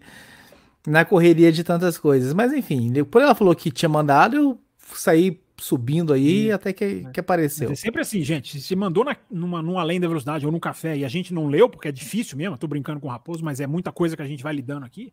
É só avisar: olha, não leu, procura lá. E aí a gente vai e acha. Fizeram um regulamento que um engenheiro manja há 40 anos. Dá nisso. Análise, please, desse regulamento. O regulamento é excelente. O regulamento é ótimo, o regulamento é necessário, o regulamento era, era importante trazer, é, um, é, um, é o efeito solo, a propriedade aerodinâmica dele é mais, é mais efetiva do que para ultrapassagem do que era antes dele. É, o regulamento é o regulamento é correto. Podem, o carro pode ter muita coisa para melhorar, o carro pode ter erros de projeto, isso é uma coisa. Agora, o regulamento, o regulamento é corretíssimo. O regulamento é corretíssimo. É, a gente não pode ser. É, aí seríamos profetas do acontecido, né? Se a gente negasse o que a gente falou aqui no café, de toda, todo o caminho correto que estavam fazendo. Embora, repito de novo, sempre dissemos que garantia não, não há, não existe. Agora, você não deixa de fazer o regulamento porque tem um cara que conhece o regulamento há 40 anos. Isso é Fórmula 1, gente. Todo mundo vai, vamos embora. Todo mundo tem que ser, tem que trabalhar. É mão na massa, é, é colocar a cabeça para funcionar. Já pensou se não colocasse o efeito solo? Ah, não, porque tem o Adrian Newey, então não vão colocar o efeito solo, não. Aí, aí não é por aí, né? Aí você pune o campeonato por causa de um cara. Ninguém sabia que os outros bateriam cabeça. Ninguém sabia que bateriam tanto cabeça assim. Você pode falar, ah, o Newey teria vantagem porque trabalhou lá atrás com um efeito solo. Ok. Mas você não deixa de fazer o, campeonato, o, o regulamento por causa disso. Se o regulamento é tão vital e importante para a ultrapassagem, como esse regulamento veio prometido que era. Não está dando certo. Mas a promessa, o caminho é, era esse mesmo. Muito bem, dona Camila Reis do Amaral, muito obrigado pelo teu superchat, pela sua colaboração. Fábio Campos, encaminhando para o fim, vamos fazer essa análise das equipes aqui, uhum. das principais pelo menos, né? Aston Martin, Mercedes, Ferrari, McLaren e Red Bull. Vamos nessa ordem, Raposo? vamos nessa ordem, vamos começar de, de vamos começar com Aston Martin. Tá, então Aston Martin, rapidamente, a gente acabou esbarrando aqui na questão dos pontos, né? A diferença de pontos que ela perde para a Ferrari, a diferença de pontos absurda, avassaladora que ela perde para a McLaren nas últimas três corridas. É... é... um carro que a gente já esbarrou aqui no, no, no Café com Velocidade, né? Já, já, já citamos aqui em outras oportunidades, né? É um carro que demonstra o carro né, muito bem feito, o salto na pré-temporada absolutamente né, desnecessário voltar aqui a falar, né, a grande sensação do começo do ano. Mas eu fico pensando se isso tudo não pode ter sido também muito agravado pelo calendário, porque começou o ano começou com muitos circuitos de rua, e isso pode ter pesado assim naquela impressão que a Aston Martin deixou na característica do carro. Fala-se, fontes confiáveis falam de uma proibição de flexibilidade da asa que teria sido feita, recomendada a Aston Martin pela FIA, e que isso teria mudado um pouco o caminho da equipe. Vou atrás disso, voltarei nesse assunto. É... E aí você tem uma análise de que a Aston Martin ela era muito boa de curva no, no começo do ano e muito mais lenta de reta. É um pouquinho McLaren, né? É... E aí essas características vêm mudando. Estava vendo alguns engenheiros falarem, né? Alguma análise de dois engenheiros, inclusive, separados, e todos os dois na mesma linha. É, a McLaren, a partir da Espanha, ela começa a não ser tão rápida em curva. E na Áustria, ela parece muito mais rápida em reta. Então o carro vai migrando de uma característica para outra e parece que se perdeu aí.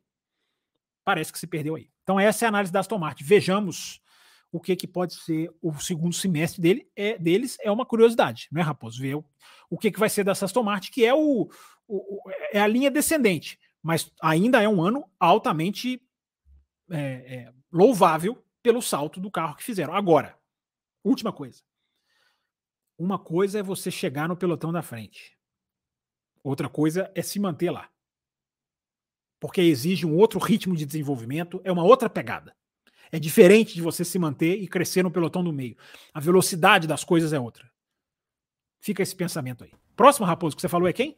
É qual? É uma pena, né, Fábio Campos? Porque, se o senhor me permite, porque, de certa é, forma, a, a, Aston Martin, é, pelo fator Alonso, né, acabou sendo, enfim, um atrativo num campeonato que já começou definido em 2023. Era legal ver o Alonso ali se classificando bem, brigando na corrida, aquela questão. Se será que ele consegue vencer uma corrida depois de tanto tempo, briga, pódios e tudo mais. Teve então, a chance pena... em Mônaco, né, Raposo? Teve a chance em Mônaco. Não, não estou naqueles que acho que pararia e venceria, porque tinha oito segundos para cobrir da Red Bull, mas tinha uma grande chance, tinha uma boa chance, né? Então, assim, é uma pena, porque era um atrativo legal pro campeonato. Que, que, que, que eles melhorem, não porque eu tenho, enfim, torcida pela Aston Martin, alguma coisa assim, mas porque para que a gente tenha coisas a se falar desse campeonato, a não ser as vitórias de Max Verstappen. O segundo ponto, a segunda equipe que o senhor colocou aqui, doutor Fábio Campos, é a Mercedes. Nossa, sério? Essa ordem que você coloca, você coloca a Mercedes nesse local, Fábio Campos definiu que a ordem que ele acha que é a ordem a ordem foi assim, vamos falar dessas equipes e foi saindo. Não tem ordem eu acho, eu acho que força não, de, de, Eu acho que o seu subconsciente fez o senhor colocar a Mercedes nessa posição. Já que tá Red Bull, McLaren, Ferrari, Mercedes, Aston Martin. Acho que é isso que você acredita que é a ordem atual. Nada disso. É, bom, o ano da 2023 da Mercedes, né? Decepcionante, como eu já falei.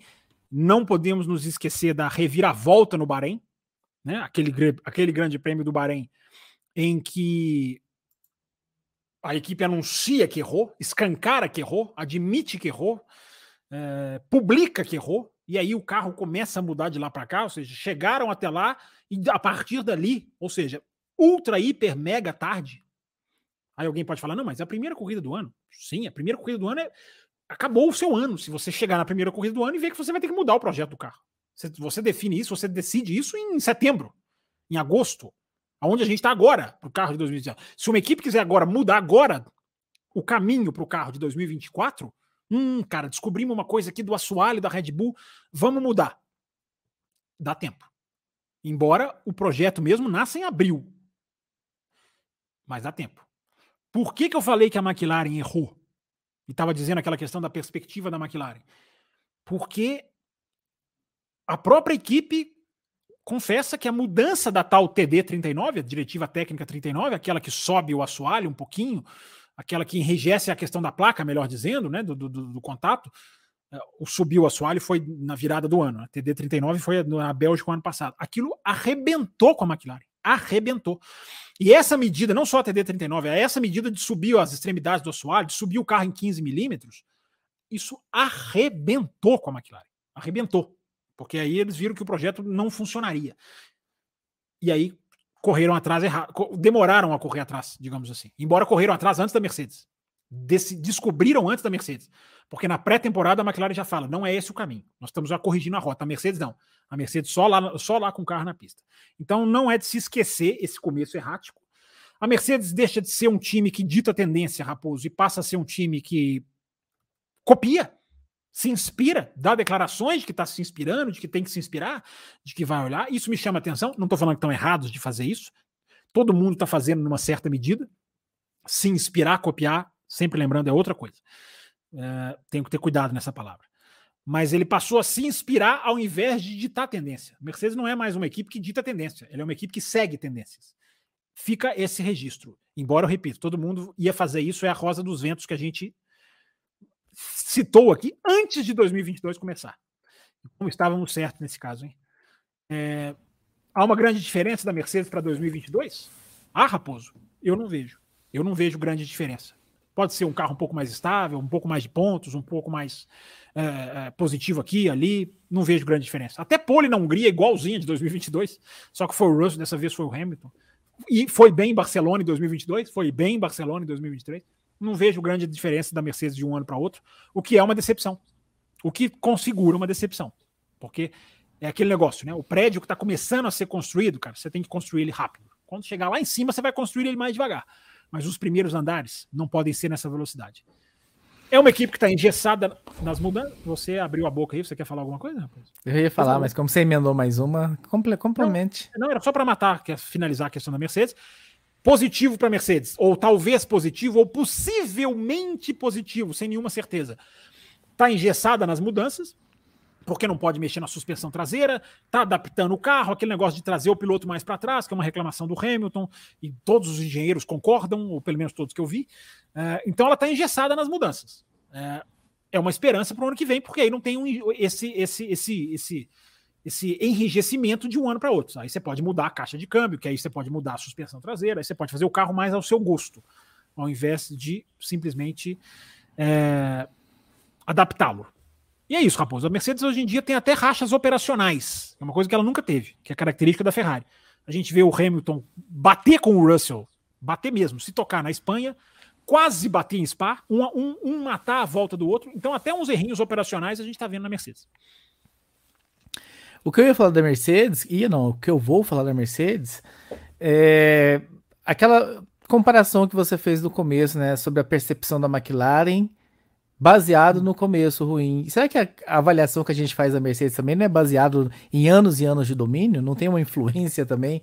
De é verdade, é uma boa. Ter ficado boa tão acostumado e, enfim, de se pegar um pouco mais pesado pela referência que tínhamos. Mas aí, aquilo, né, Raposo? Tem um vídeo aqui no canal sobre os problemas da Mercedes. Esse vídeo é do começo de 2022. Não é difícil de você achar. É só entrar na aba de vídeos aqui no YouTube. Tem lá o, o raio-x da Mercedes. É, e nesse vídeo eu me lembro muito bem, apesar de ser no começo de 2022, eu me lembro muito bem de estar, né? É, não é mais a, Mercedes, a mesma Mercedes que era nesses tempos de domínio. Não é mais a mesma. Saiu um monte de gente. O James Allison está voltando agora. Mas saiu uh, nomes da, da, da, equipe de motor, saíram nomes que foram para outras áreas. Não é mais a mesma Mercedes. Mas tem a percepção, sim, Raposo. E não é nem injusta, não. A percepção, às vezes, ela é injusta, né? Às vezes ela é torta, às vezes ela é, é curiosa, como no caso da McLaren. Nesse caso, é a Mercedes, é a grande Mercedes. Então, mais do que percepção, é uma equipe que já provou o tamanho que tem. E que hoje patina, tropeça. Muito bem, na ordem que o Fábio Campos acredita que as equipes estão no momento atual, a próxima é a Ferrari. Não é essa ordem. Não, não, não tem nada a ver começar com a Aston Martin, depois ir para a Mercedes, depois ir para a Ferrari. Não tem ordem nenhuma disso de, de, sentido técnico. Tem uma ordem aí que foi aparecendo na minha cabeça. Ora, bolas, você não manipule aqui os meus comentários. É... Qual que é, Raposo? Ferrari, né? Deixa eu Deixa eu puxar aqui as minhas, atualiza as minhas, as minhas anotações da Ferrari. Nem tudo vem na cabeça, gente. Vocês têm que lembrar. É, mas a Ferrari, enfim, enquanto eu estou abrindo aqui, a Ferrari não se achou tecnicamente também, claramente.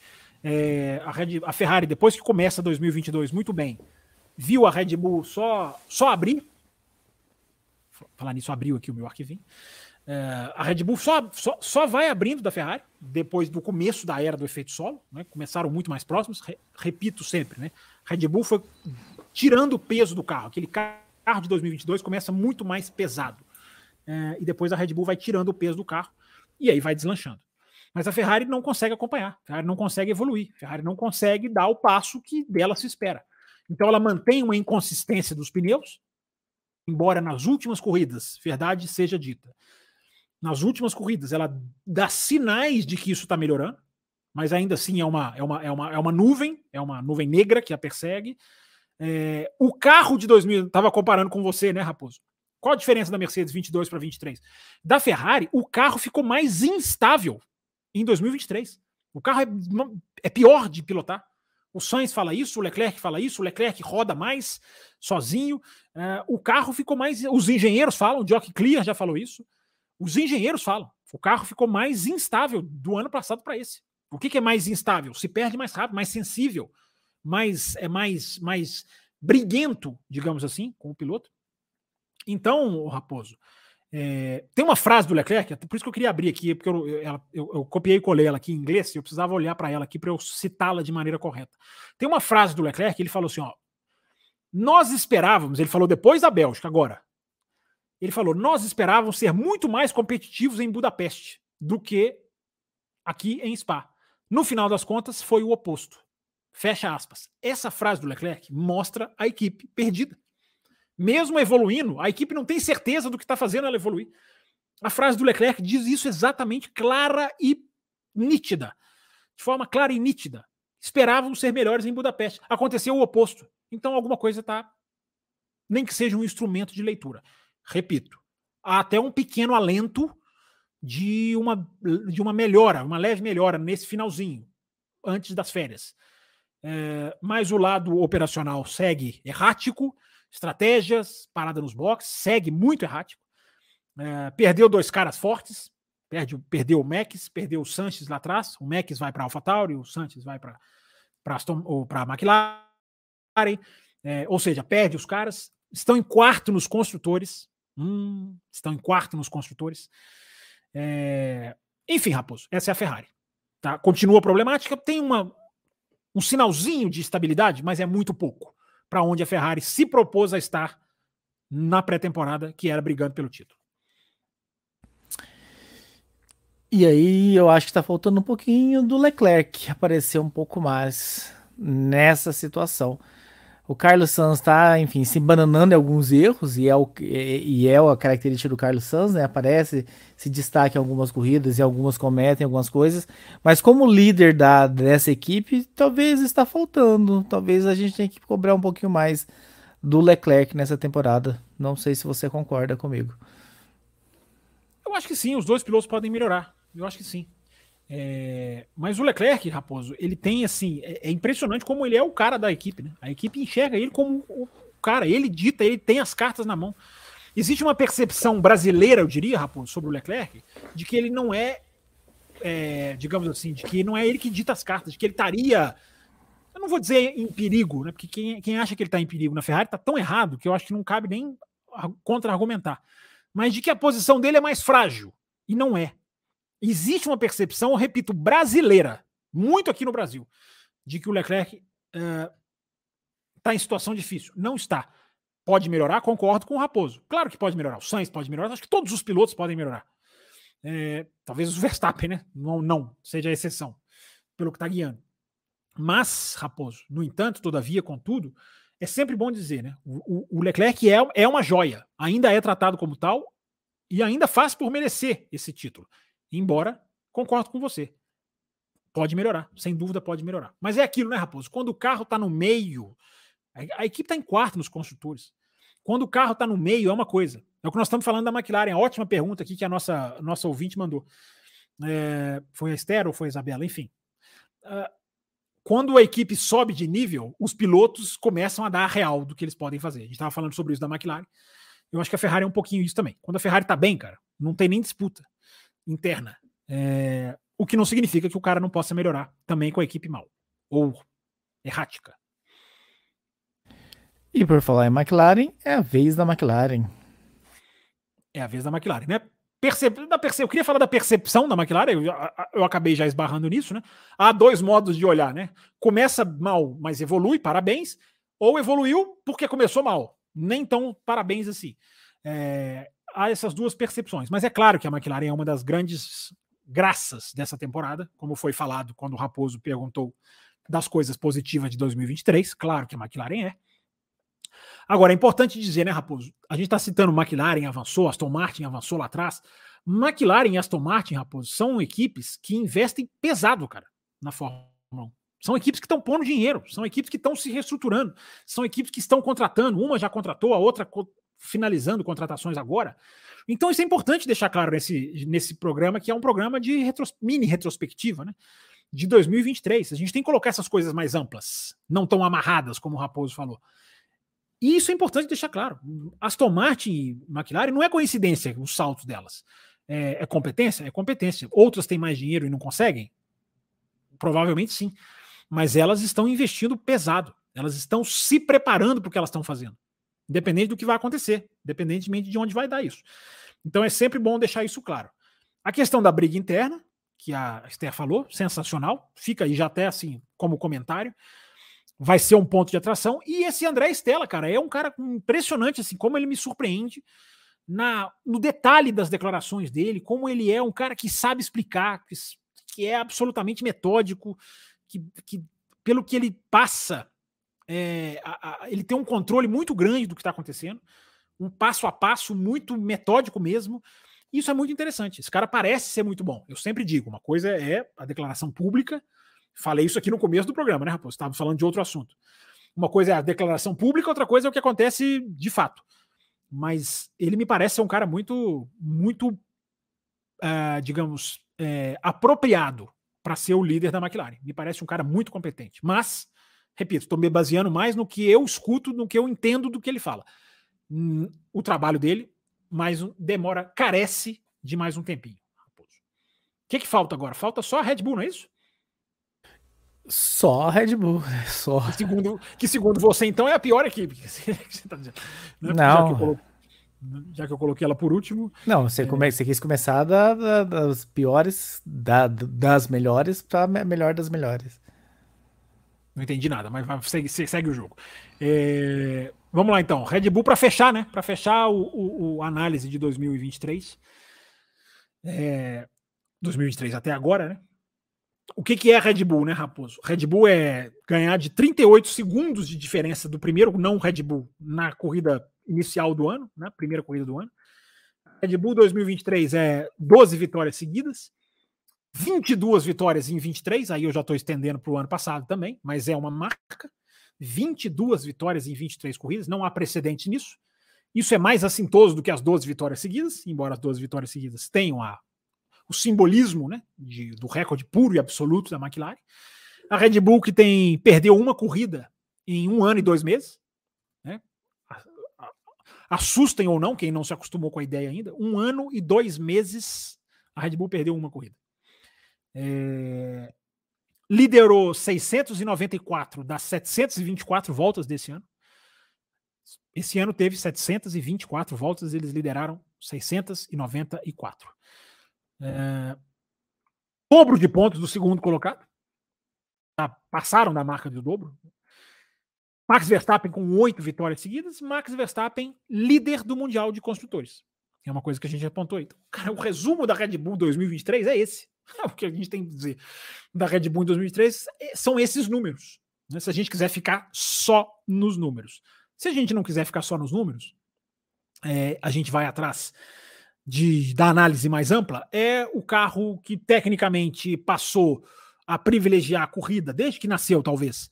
É o carro muito rápido em corrida e não tão rápido em qualifying. É, entenderam isso na Red Bull, né? É, que o qualifying e a corrida hoje são dois caminhos opostos na fórmula pneu, na fórmula em que você ganha tratando bem o pneu. O pneu não é mais um acessório, ele é o definidor do que você vai ser na Fórmula 1. Então a Red Bull entendeu isso. É, então ela tem um qualify onde não há muita diferença para as outras e ela tem na corrida uma média de 0,7 de vantagem. 0,7 décimos de vantagem para as outras, na média. Na média. É, a Red Bull é boa de curva, é boa de reta, é boa de, de, de, de, curva de baixa, é boa de curva de média. Eu vou até, Raposo, vou fazer uma coisa aqui, vou colocar outro gráfico na tela, que eu tenho o gráfico da Red Bull aqui, ó, mesmo também a mesma fonte aqui da Auto Sport, que eu acho esse gráfico muito interessante e eu vou explorar ele no Twitter ou aqui no canal mais à frente, antes da, antes da temporada começar. Deixa eu colocar ele na tela aqui para explicar ele para o ouvinte, porque ele, ele pega justamente isso que eu falei aqui agora velocidade em curva, velocidade em reta, velocidade em curva de baixa, curva de média. É... Apareceu para você Raposo? Para mim, como sempre, demora. Apareceu agora, né? Sim, senhor. O que, que é esse gráfico aqui, gente? Só para simplificá-lo, eles são quatro colunas, tá? Quatro prédios, vamos imaginar assim. Esse primeiro aqui da ponta é velocidade em reta. Esse segundo aqui é velocidade em curva de alta. Esse terceiro aqui, onde está passando a setinha, é velocidade em curva de média, e esse último aqui, onde as bolinhas terminam, é velocidade em curva de baixa. Aceso aqui, ó, com a cor destacada, está a Red Bull. Então você veja a diferença que a Red Bull está para a segunda colocada em curvas de em, em, reta, velocidade reta, que é esse primeiro, essa primeira coluna, esse primeiro prédio aqui, vamos colocar assim. É, Red Bull lá em cima. Aí você vem curvas de baixa. Olha a distância que a Red Bull tem para as outras.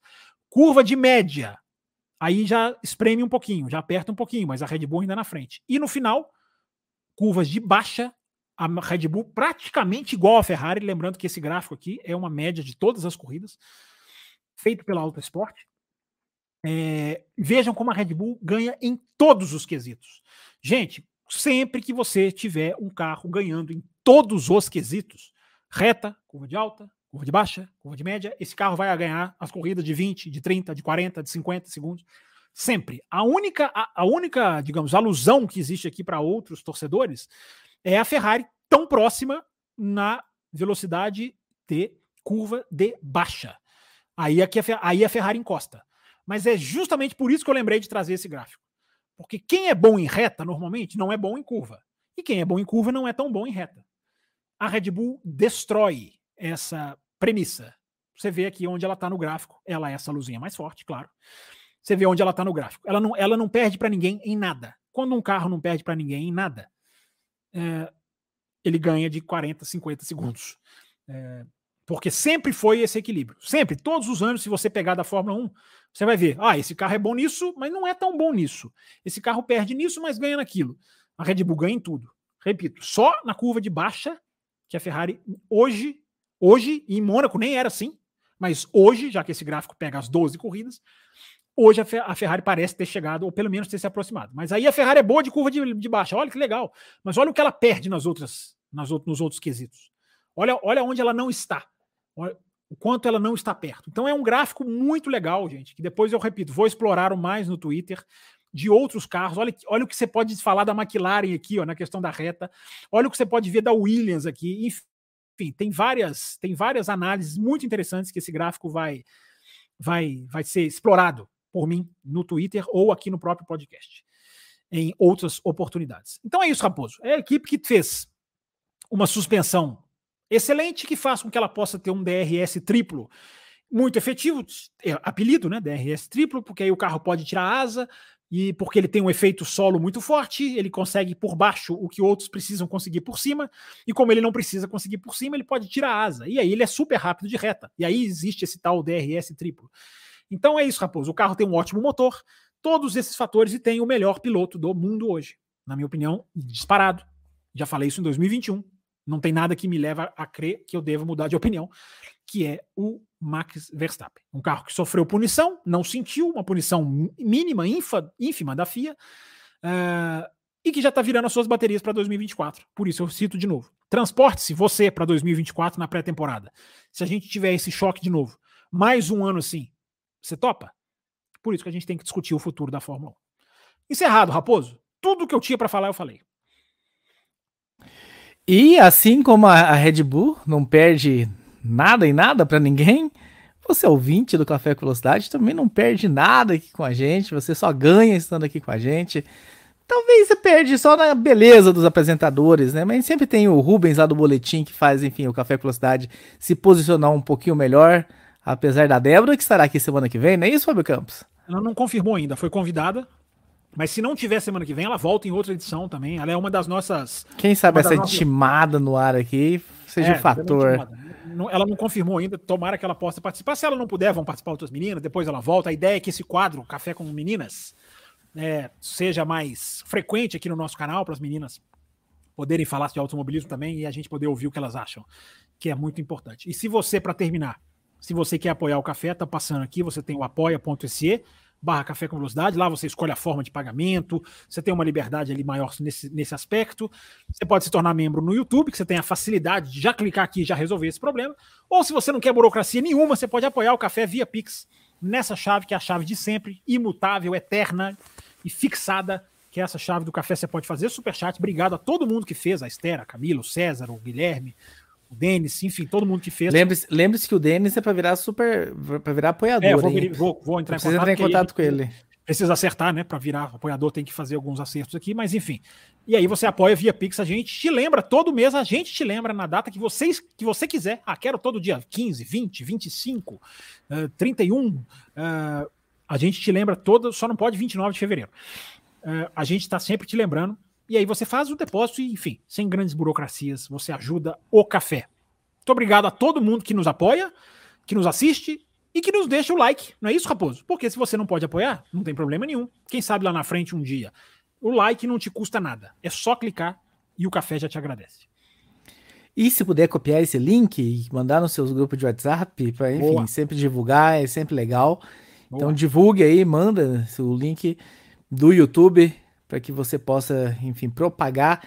Fábio Campos, e quinta-feira tem o que, Fábio Campos? Quinta-feira tem folga e na segunda-feira tem café com meninas aqui no café.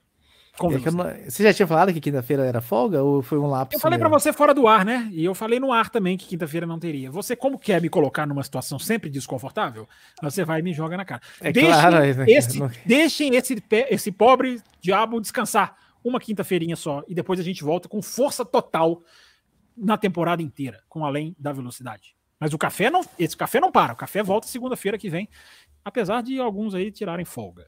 Enfim. As próximas duas segundas-feiras, não conte com o Thiago Raposo aqui.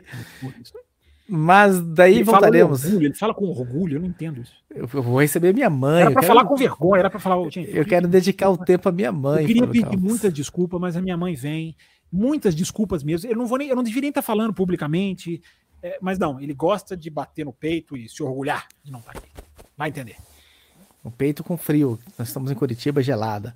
Então é isso, um abraço a todos. E até segunda-feira que vem para um programa que promete. Tenho certeza que vocês vão gostar. Tchau.